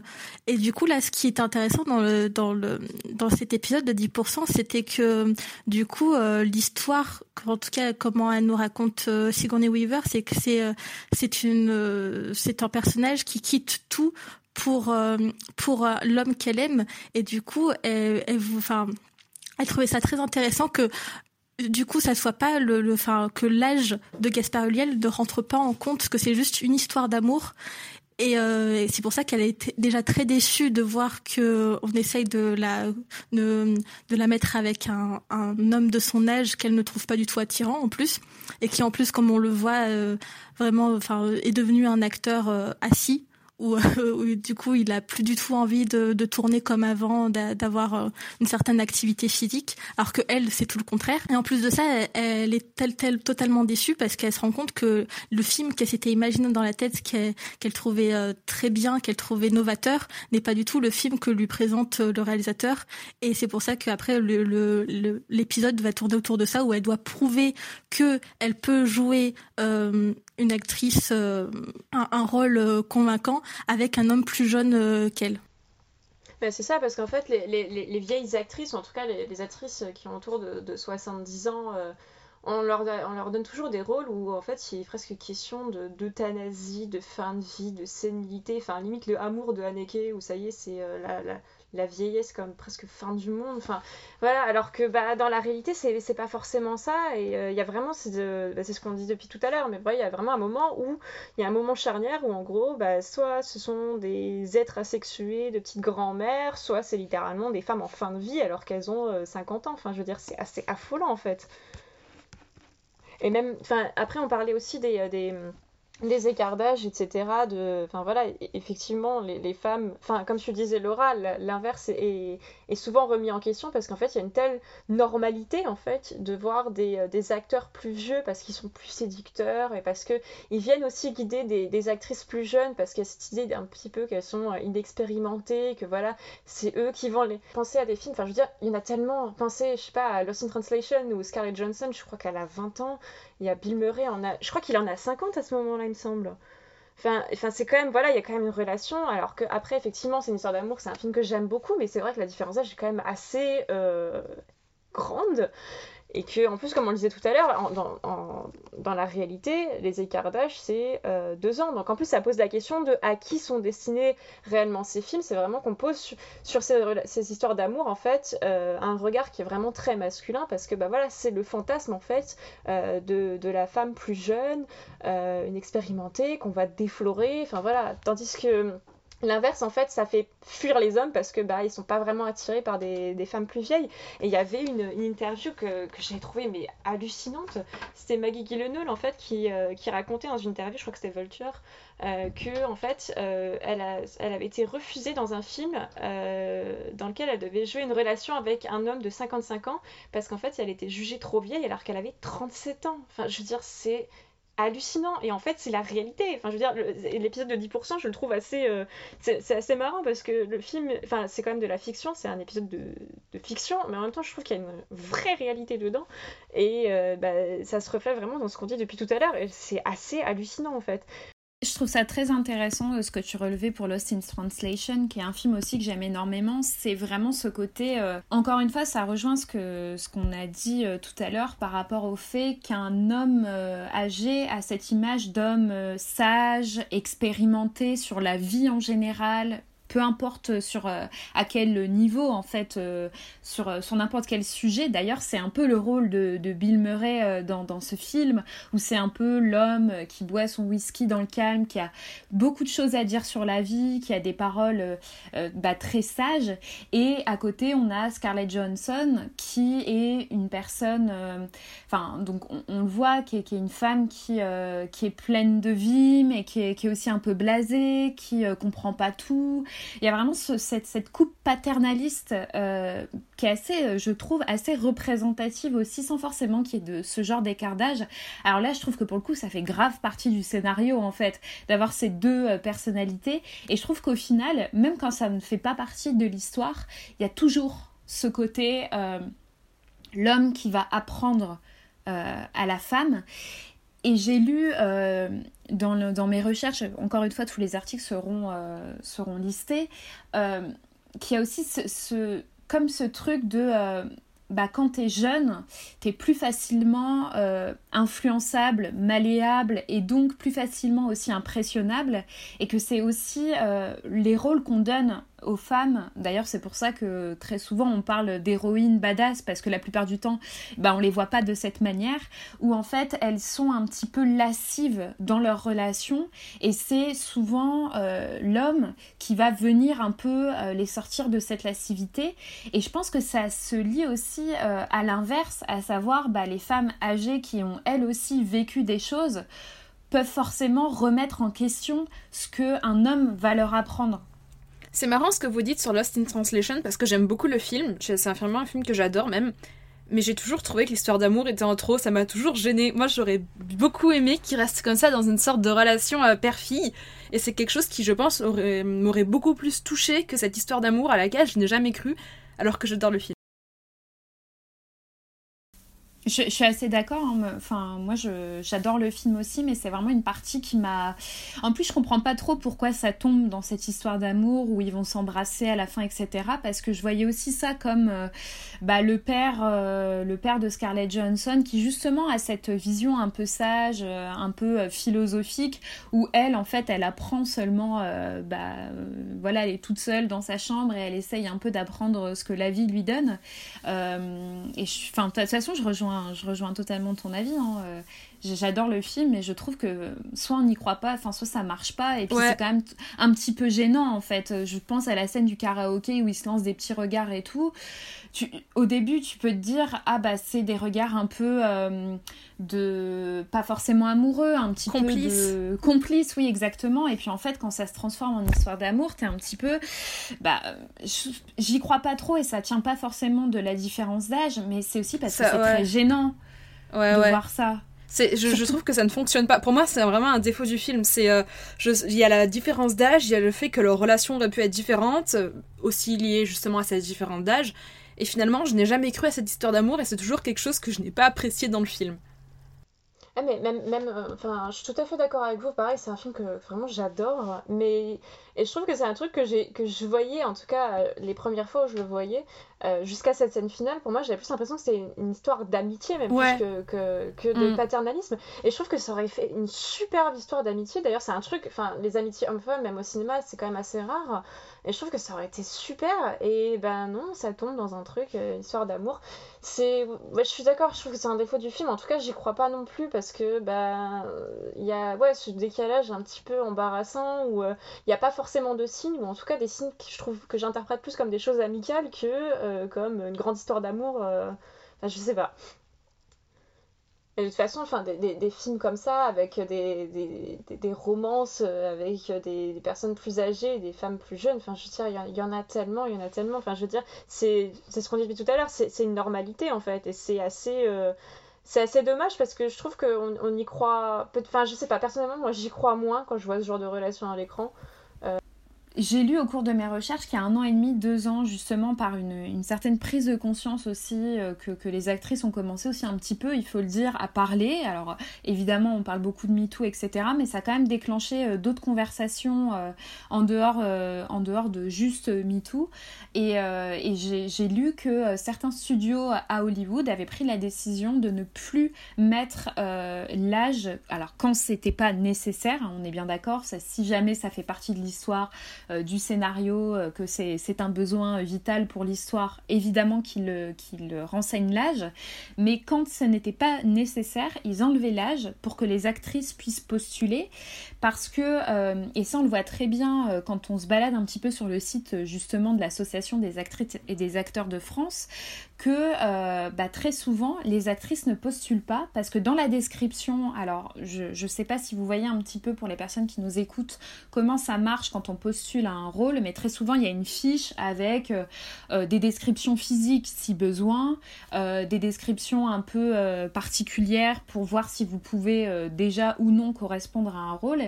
Et en l'occurrence, sur beaucoup, euh, visiblement sur beaucoup d'annonces, il y a écrit l'âge, donc euh, recherche femme entre euh, 18 et 25 ans, et dans la plupart euh, des cas, euh, c'était injustifié. Il n'y avait pas besoin en fait de mettre l'âge. Alors ça, c'est ce qu'on peut trouver euh, en France sur euh, cette, euh, ce fameux site de l'association. Et en fait, à Hollywood, où ils connaissent le- visiblement le même problème, eh bien, certains studios ont décidé de, de ne plus le faire si jamais il n'y en avait pas besoin, en fait.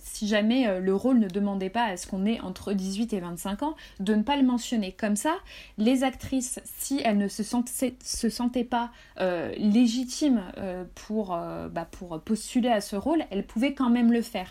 Parce qu'il faut le dire, parfois, si on lit quelque chose qui visiblement correspond à une actrice plus âgée, et ce qui est visiblement puisque depuis tout à l'heure on en parle la plupart des cas, les actrices n'osent pas forcément aller euh, au, au casting. Et d'autant plus, alors ça c'était à, une- assise euh, du collectif 50-50 où euh, évidemment cette question n'avait pas encore été abordée et très justement il y a une dame dans la salle qui dit et pour les actrices de 50 ans qu'est-ce qu'on fait? Alors depuis, il y a eu plein de choses qui ont été faites. On vous mettra euh, aussi en lien toutes les statistiques qui ont été notées. Et en fait, effectivement, elle expliquait, cette dame, que bah, quand on va à des castings et qu'on nous refuse quatre fois et que la raison c'est que euh, notre âge colle pas alors que pour le coup, euh, il n'y avait pas besoin, on est un petit peu démotivé et on va pas forcément du coup y aller. Pour euh, rebondir un peu sur ce que tu dis, Amandine, en 2016, donc du coup c'était avant MeToo, le gouverneur de Californie qui voulait faire passer une loi pour euh, en gros euh, contrer un peu ça, en fait enlever l'âge des acteurs et surtout des actrices. Des sites euh, de par exemple comme IMDb qui est un grand site de enfin de collecte de données euh, sur les carrières euh, sur sur euh, enfin les carrières artistiques. Et du coup il voulait euh, justement enlever euh, l'âge des acteurs et des actrices. Aussi des comme tu disais des dossiers dans les studios. Mais du coup il me semble que cette loi est passée. Alors il faudrait vérifier parce que là je suis vraiment pas sûre. Mais du coup ça fonctionne et en même temps ça fonctionne pas parce que ça marche que pour des des sites spécialisés cinéma. Par exemple comme tout ce qui est Google Wikipédia etc on peut quand même retrouver l'âge des acteurs et des actrices. Donc d'un côté, ça, c'est fait pour euh, justement contrer euh, ces problèmes euh, que tu viens de citer, mais d'un autre côté, après sur Internet, on peut tout trouver, donc du coup, ça ne fonctionne pas si bien que ça. En soi, je trouve que c'est un truc à, à nuancer parce que ça diabolise un peu l'âge finalement de mettre ce genre de choses. Est-ce que c'est réellement positif? Est-ce que finalement c'est pas aussi un cache-misère euh, ce genre de loi? Parce que je trouve que si on écrivait euh, des personnages euh, pour les femmes et en plus pour les femmes de plus de 50 ans un peu plus diversifiés, la question ne se poserait pas. Donc dans un monde idéal bien évidemment. Et puis en plus, est-ce que du coup le fait qu'il n'y ait pas l'âge va faire que cette actrice elle va être prise je suis pas certaine. J'ai quand même l'impression que c'est euh, un truc pour cacher un peu et un truc de bonne conscience, quoi. Euh, Je pense pas que ça va régler. Très honnêtement, le problème que tu disais, Laura, c'est que ça date de 2016. Bon, on voit pas plus euh, d'actrices depuis. Ça traite superficiellement du problème qui est de, de l'âge des act- surtout des actrices, mais euh, ça dénonce pas tout ce qu'on tout ce qu'on a cité euh, précédemment, euh, tous les problèmes de représentation du coup de ces actrices-là, et qui peut-être euh, Hollywood, il serait temps qui qui et même Hollywood, je parle d'Hollywood parce que c'est vrai qu'on on parle souvent de des actrices américaines, mais aussi en France, il serait peut-être grand temps de, de s'intéresser à ces questions, de voir qu'est-ce qu'on pourrait faire. Et je pense que oui, comme tu dis, c'est un cache-misère. Après, je pense que effectivement Hollywood c'est super intéressant parce qu'il y a toute cette starification, il y a cette fabrique d'égérie et tout. Mais euh, dans le cinéma un peu plus autorisant, même dans le cinéma français ou quoi, il faut aussi considérer qu'on a justement tous ces films sur euh, la crise de la cinquantaine, la crise de la quarantaine, la crise du milieu de vie, qui sont généralement euh, interprétés par des hommes ou dans lesquels les femmes sont finalement juste les femmes, ne sont pas, ce sont les femmes, ce sont au sens de- des épouses, ce sont juste les épouses. Et on a très peu de films qui traitent de la crise du milieu de vie des femmes. Il y a également le cinéma d'horreur qui va utiliser les corps des femmes âgées comme étant des corps euh, qui font peur, des corps horrifiques. Et finalement, ben, il y a Hollywood, oui, mais il n'y a pas que ça. Et je pense que les autres ne doivent pas non plus se cacher derrière une espèce de non, mais nous on n'est pas comme Hollywood, nous on est des auteurs, nous on est, on est un tel genre ou quoi, nous on ne fait pas partie de Hollywood au sens euh, qu'on entend du terme, au sens euh, fabrique de stars. Et pourtant, ben il y a ça de partout, c'est vraiment gangréné de partout. Après, c'est intéressant ce que tu dis dans le sens où il y a Hollywood, mais pas que. Parce que ce que tu disais tout à l'heure, Pauline, c'est que c'était quelque chose qui était très culturel. Et je pense que c'est aussi très ancré à Hollywood parce que bah, c'est euh, la vitrine sur, euh, sur le monde entier. Mais, mais en, en, y repensant, j'ai l'impression que la vieillesse, c'est pas forcément vu. Parce que là, on parle beaucoup d'un point de vue occidental. Mais par exemple, euh, la figure de la matriarche, ou en tout cas de la, de la- grand-mère, n'a pas du tout la même valeur euh, dans le cinéma japonais. Alors, c'est peut-être un, un raccourci que je vais avoir, mais euh, dans, dans le cinéma japonais, je pense par exemple à une affaire de famille, ou même euh, très récemment dans un, dans un jardin qu'on dirait éternel, avec Kirin Kiki, qui incarne vraiment euh, un, pilier en fait, et un pilier de sagesse. et on en parlait déjà dans, l'épisode sur, les, dans les, sur les Ghibli, pardon, où on disait qu'il y a vraiment cette idée de transmission. Et dans un jardin qu'on dirait étern- éternel, pardon, je trouve qu'il y a vraiment une idée d'une transmission et d'un savoir. Donc, c'est un très très très très beau film euh, qui était sorti, euh, je crois que c'était au mois de septembre, ou août, septembre, je sais plus, euh, qui parle en fait de la cérémonie du thé au Japon et qui en fait fait toute une réflexion assez existentielle, un petit peu qu'est-ce que c'est de vivre sa vie et, de l'importance de la vivre en fait. Et puis c'est un savoir en fait qui se, qui se transmet à travers justement le personnage de Kirin Kiki qui qui transmet un, savoir qui est exclusivement féminin qu'est-ce que c'est tout ce qui tourne autour de la cérémonie du thé et aussi de ce savoir existentiel. Et donc je trouve que depuis tout à l'heure voilà on, a, cette idée que euh, la, vieille femme eh ben, elle est soit sexualisée soit elle est pas du tout soit c'est une grand-mère soit c'est une personne limite euh, en fin de vie et je trouve qu'elle n'a pas du tout la même place euh, bah, dans d'autres cultures, en tout cas dans, le cinéma japonais. Je trouve qu'elle a vraiment cette valeur euh, de, sagesse et, de pilier vraiment de la famille. Euh, je pensais même à un autre film qui s'appelle Summer Wars de Mamoru Osoda, ou même c'est un truc qu'on retrouve dans une affaire de famille de Koreeda. C'est vraiment c'est la grand-mère qui régit en fait toute la famille qui a autour et qui euh, a vraiment une importance capitale, tandis que ben, voilà, la, vieille femme euh, à Hollywood ou dans le cinéma français, euh, ben, on la voit pas vraiment. C'est quelque chose de très culturel aussi, puisqu'au Japon, on a vraiment ce. Au Japon et dans d'autres pays, hein, mais je vais pas partir sur toutes les différentes cultures que je ne maîtrise absolument pas, mais je sais qu'au Japon, on a vraiment ce respect des aînés. Donc euh, euh, la vieille femme sera vraiment la femme qu'on respectera, la femme dont on apprendra, la femme qui sera euh, vecteur de sagesse. Il n'y aura pas du tout ce même traitement, donc au, cinéma, il n'y a pas du tout ce même traitement, c'est tout à fait différent. Non, tout à fait. Et puis c'est vrai qu'en plus, on n'en a pas forcément parlé, mais après, dans, dans, le cinéma occidental, généralement, la grand-mère, c'est. En fait, elle est regardée juste à travers le prisme de Ah, bah, c'est une femme qui est ultra, bienveillante envers les petits-enfants, les enfants, etc. Mais il n'y a pas cette idée de transmission de savoir. C'est vraiment juste euh, la grand-mère, euh, hyper mignonne, hyper sympa, et, c'est tout en fait. Elle est juste là en fait pour être sympa. Le film qui est absolument magnifique en termes de transmission de savoir, euh, qui est encore un film japonais, c'est Anne, dont le titre français est Les délices de Tokyo de Naomi Kawase. C'est un film qui est absolument merveilleux puisque c'est une vieille femme qui a été rongée par la maladie, dont le corps est abîmé par la maladie, qui va apprendre à une écolière, enfin une collégienne il me semble, c'est une adolescente, comment est-ce qu'on fabrique la pâte d'haricots rouges qui est utilisée pour fabriquer des dorayaki, c'est-à-dire des espèces de petites pâtisseries euh, japonaises, traditionnelles japonaises.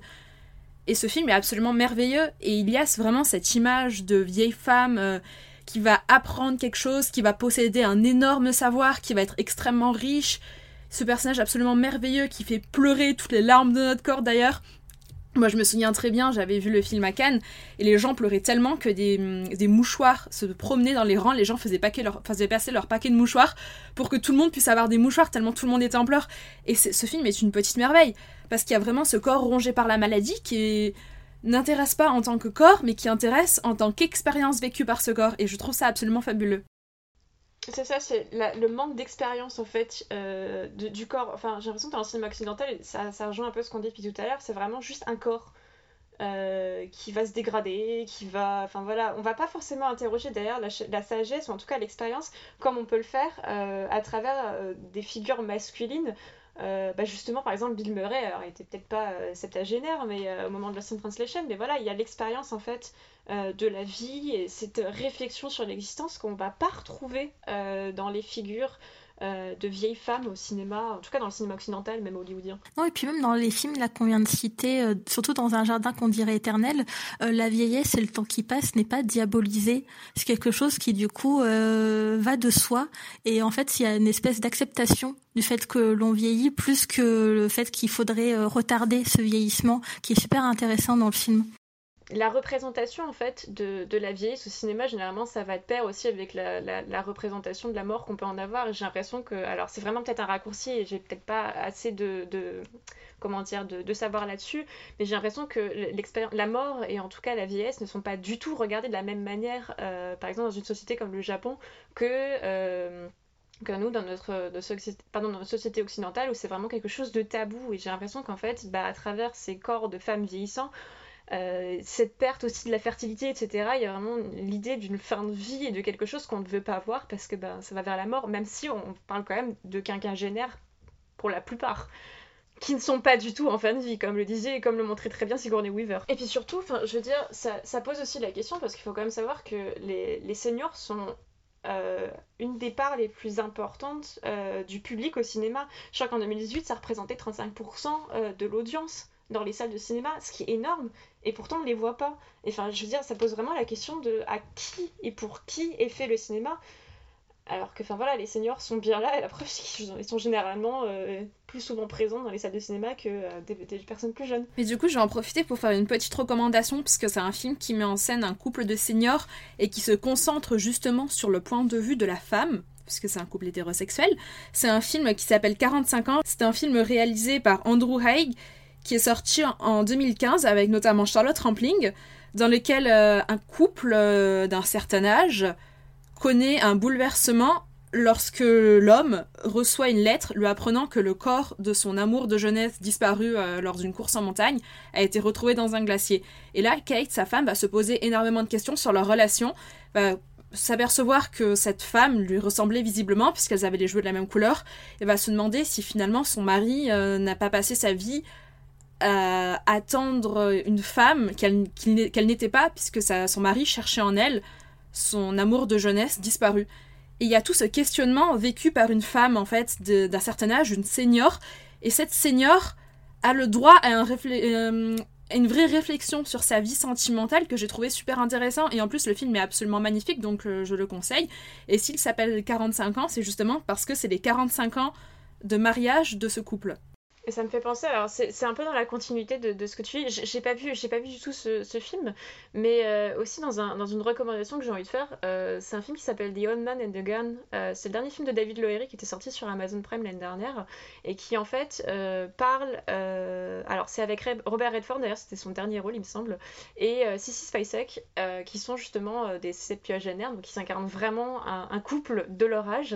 Et il y a toute une réflexion en fait sur la carrière qu'ils ont pu avoir et justement la manière euh, dont ces vieux et vieilles actrices, acteurs et actrices vont quitter peu à peu le cinéma et l'impact qu'ils vont avoir justement, euh, bah, l'impact de leur carrière sur l'histoire du cinéma en général. C'est un film qui est magnifique, euh, qui est hyper doux et qui voilà toute cette réflexion très très tendre sur la vieillesse comme quelque chose qu'il faut accepter, que voilà qu'il faut qu'il faut regarder avec une espèce de tendresse comme comme aussi la fin d'une vie, mais aussi euh, comment dire le début d'une nouvelle histoire, d'une nouvelle d'une façon de vivre aussi. Et euh, voilà, en tout cas, c'est un très beau film justement euh, sur la relation avec Robert Redford et euh, Sissy Spacek. Alors c'est pas c'est plus centré sur Robert Redford, mais il y a vraiment cette réflexion sur qu'est-ce que qu'est-ce qu'être un acteur ou une actrice en fin de carrière et comment quitter peu à peu bah, le cinéma justement en, étant bah, une vieille personne. Et je trouve que c'est un, un film vraiment très très beau. On a fait un petit peu le tour euh, du sujet, à savoir le vieillissement au cinéma. Alors on vous aura listé euh, dans, la description de l'épisode euh, toutes nos sources et des sources en plus pour aller encore plus loin dans ce sujet,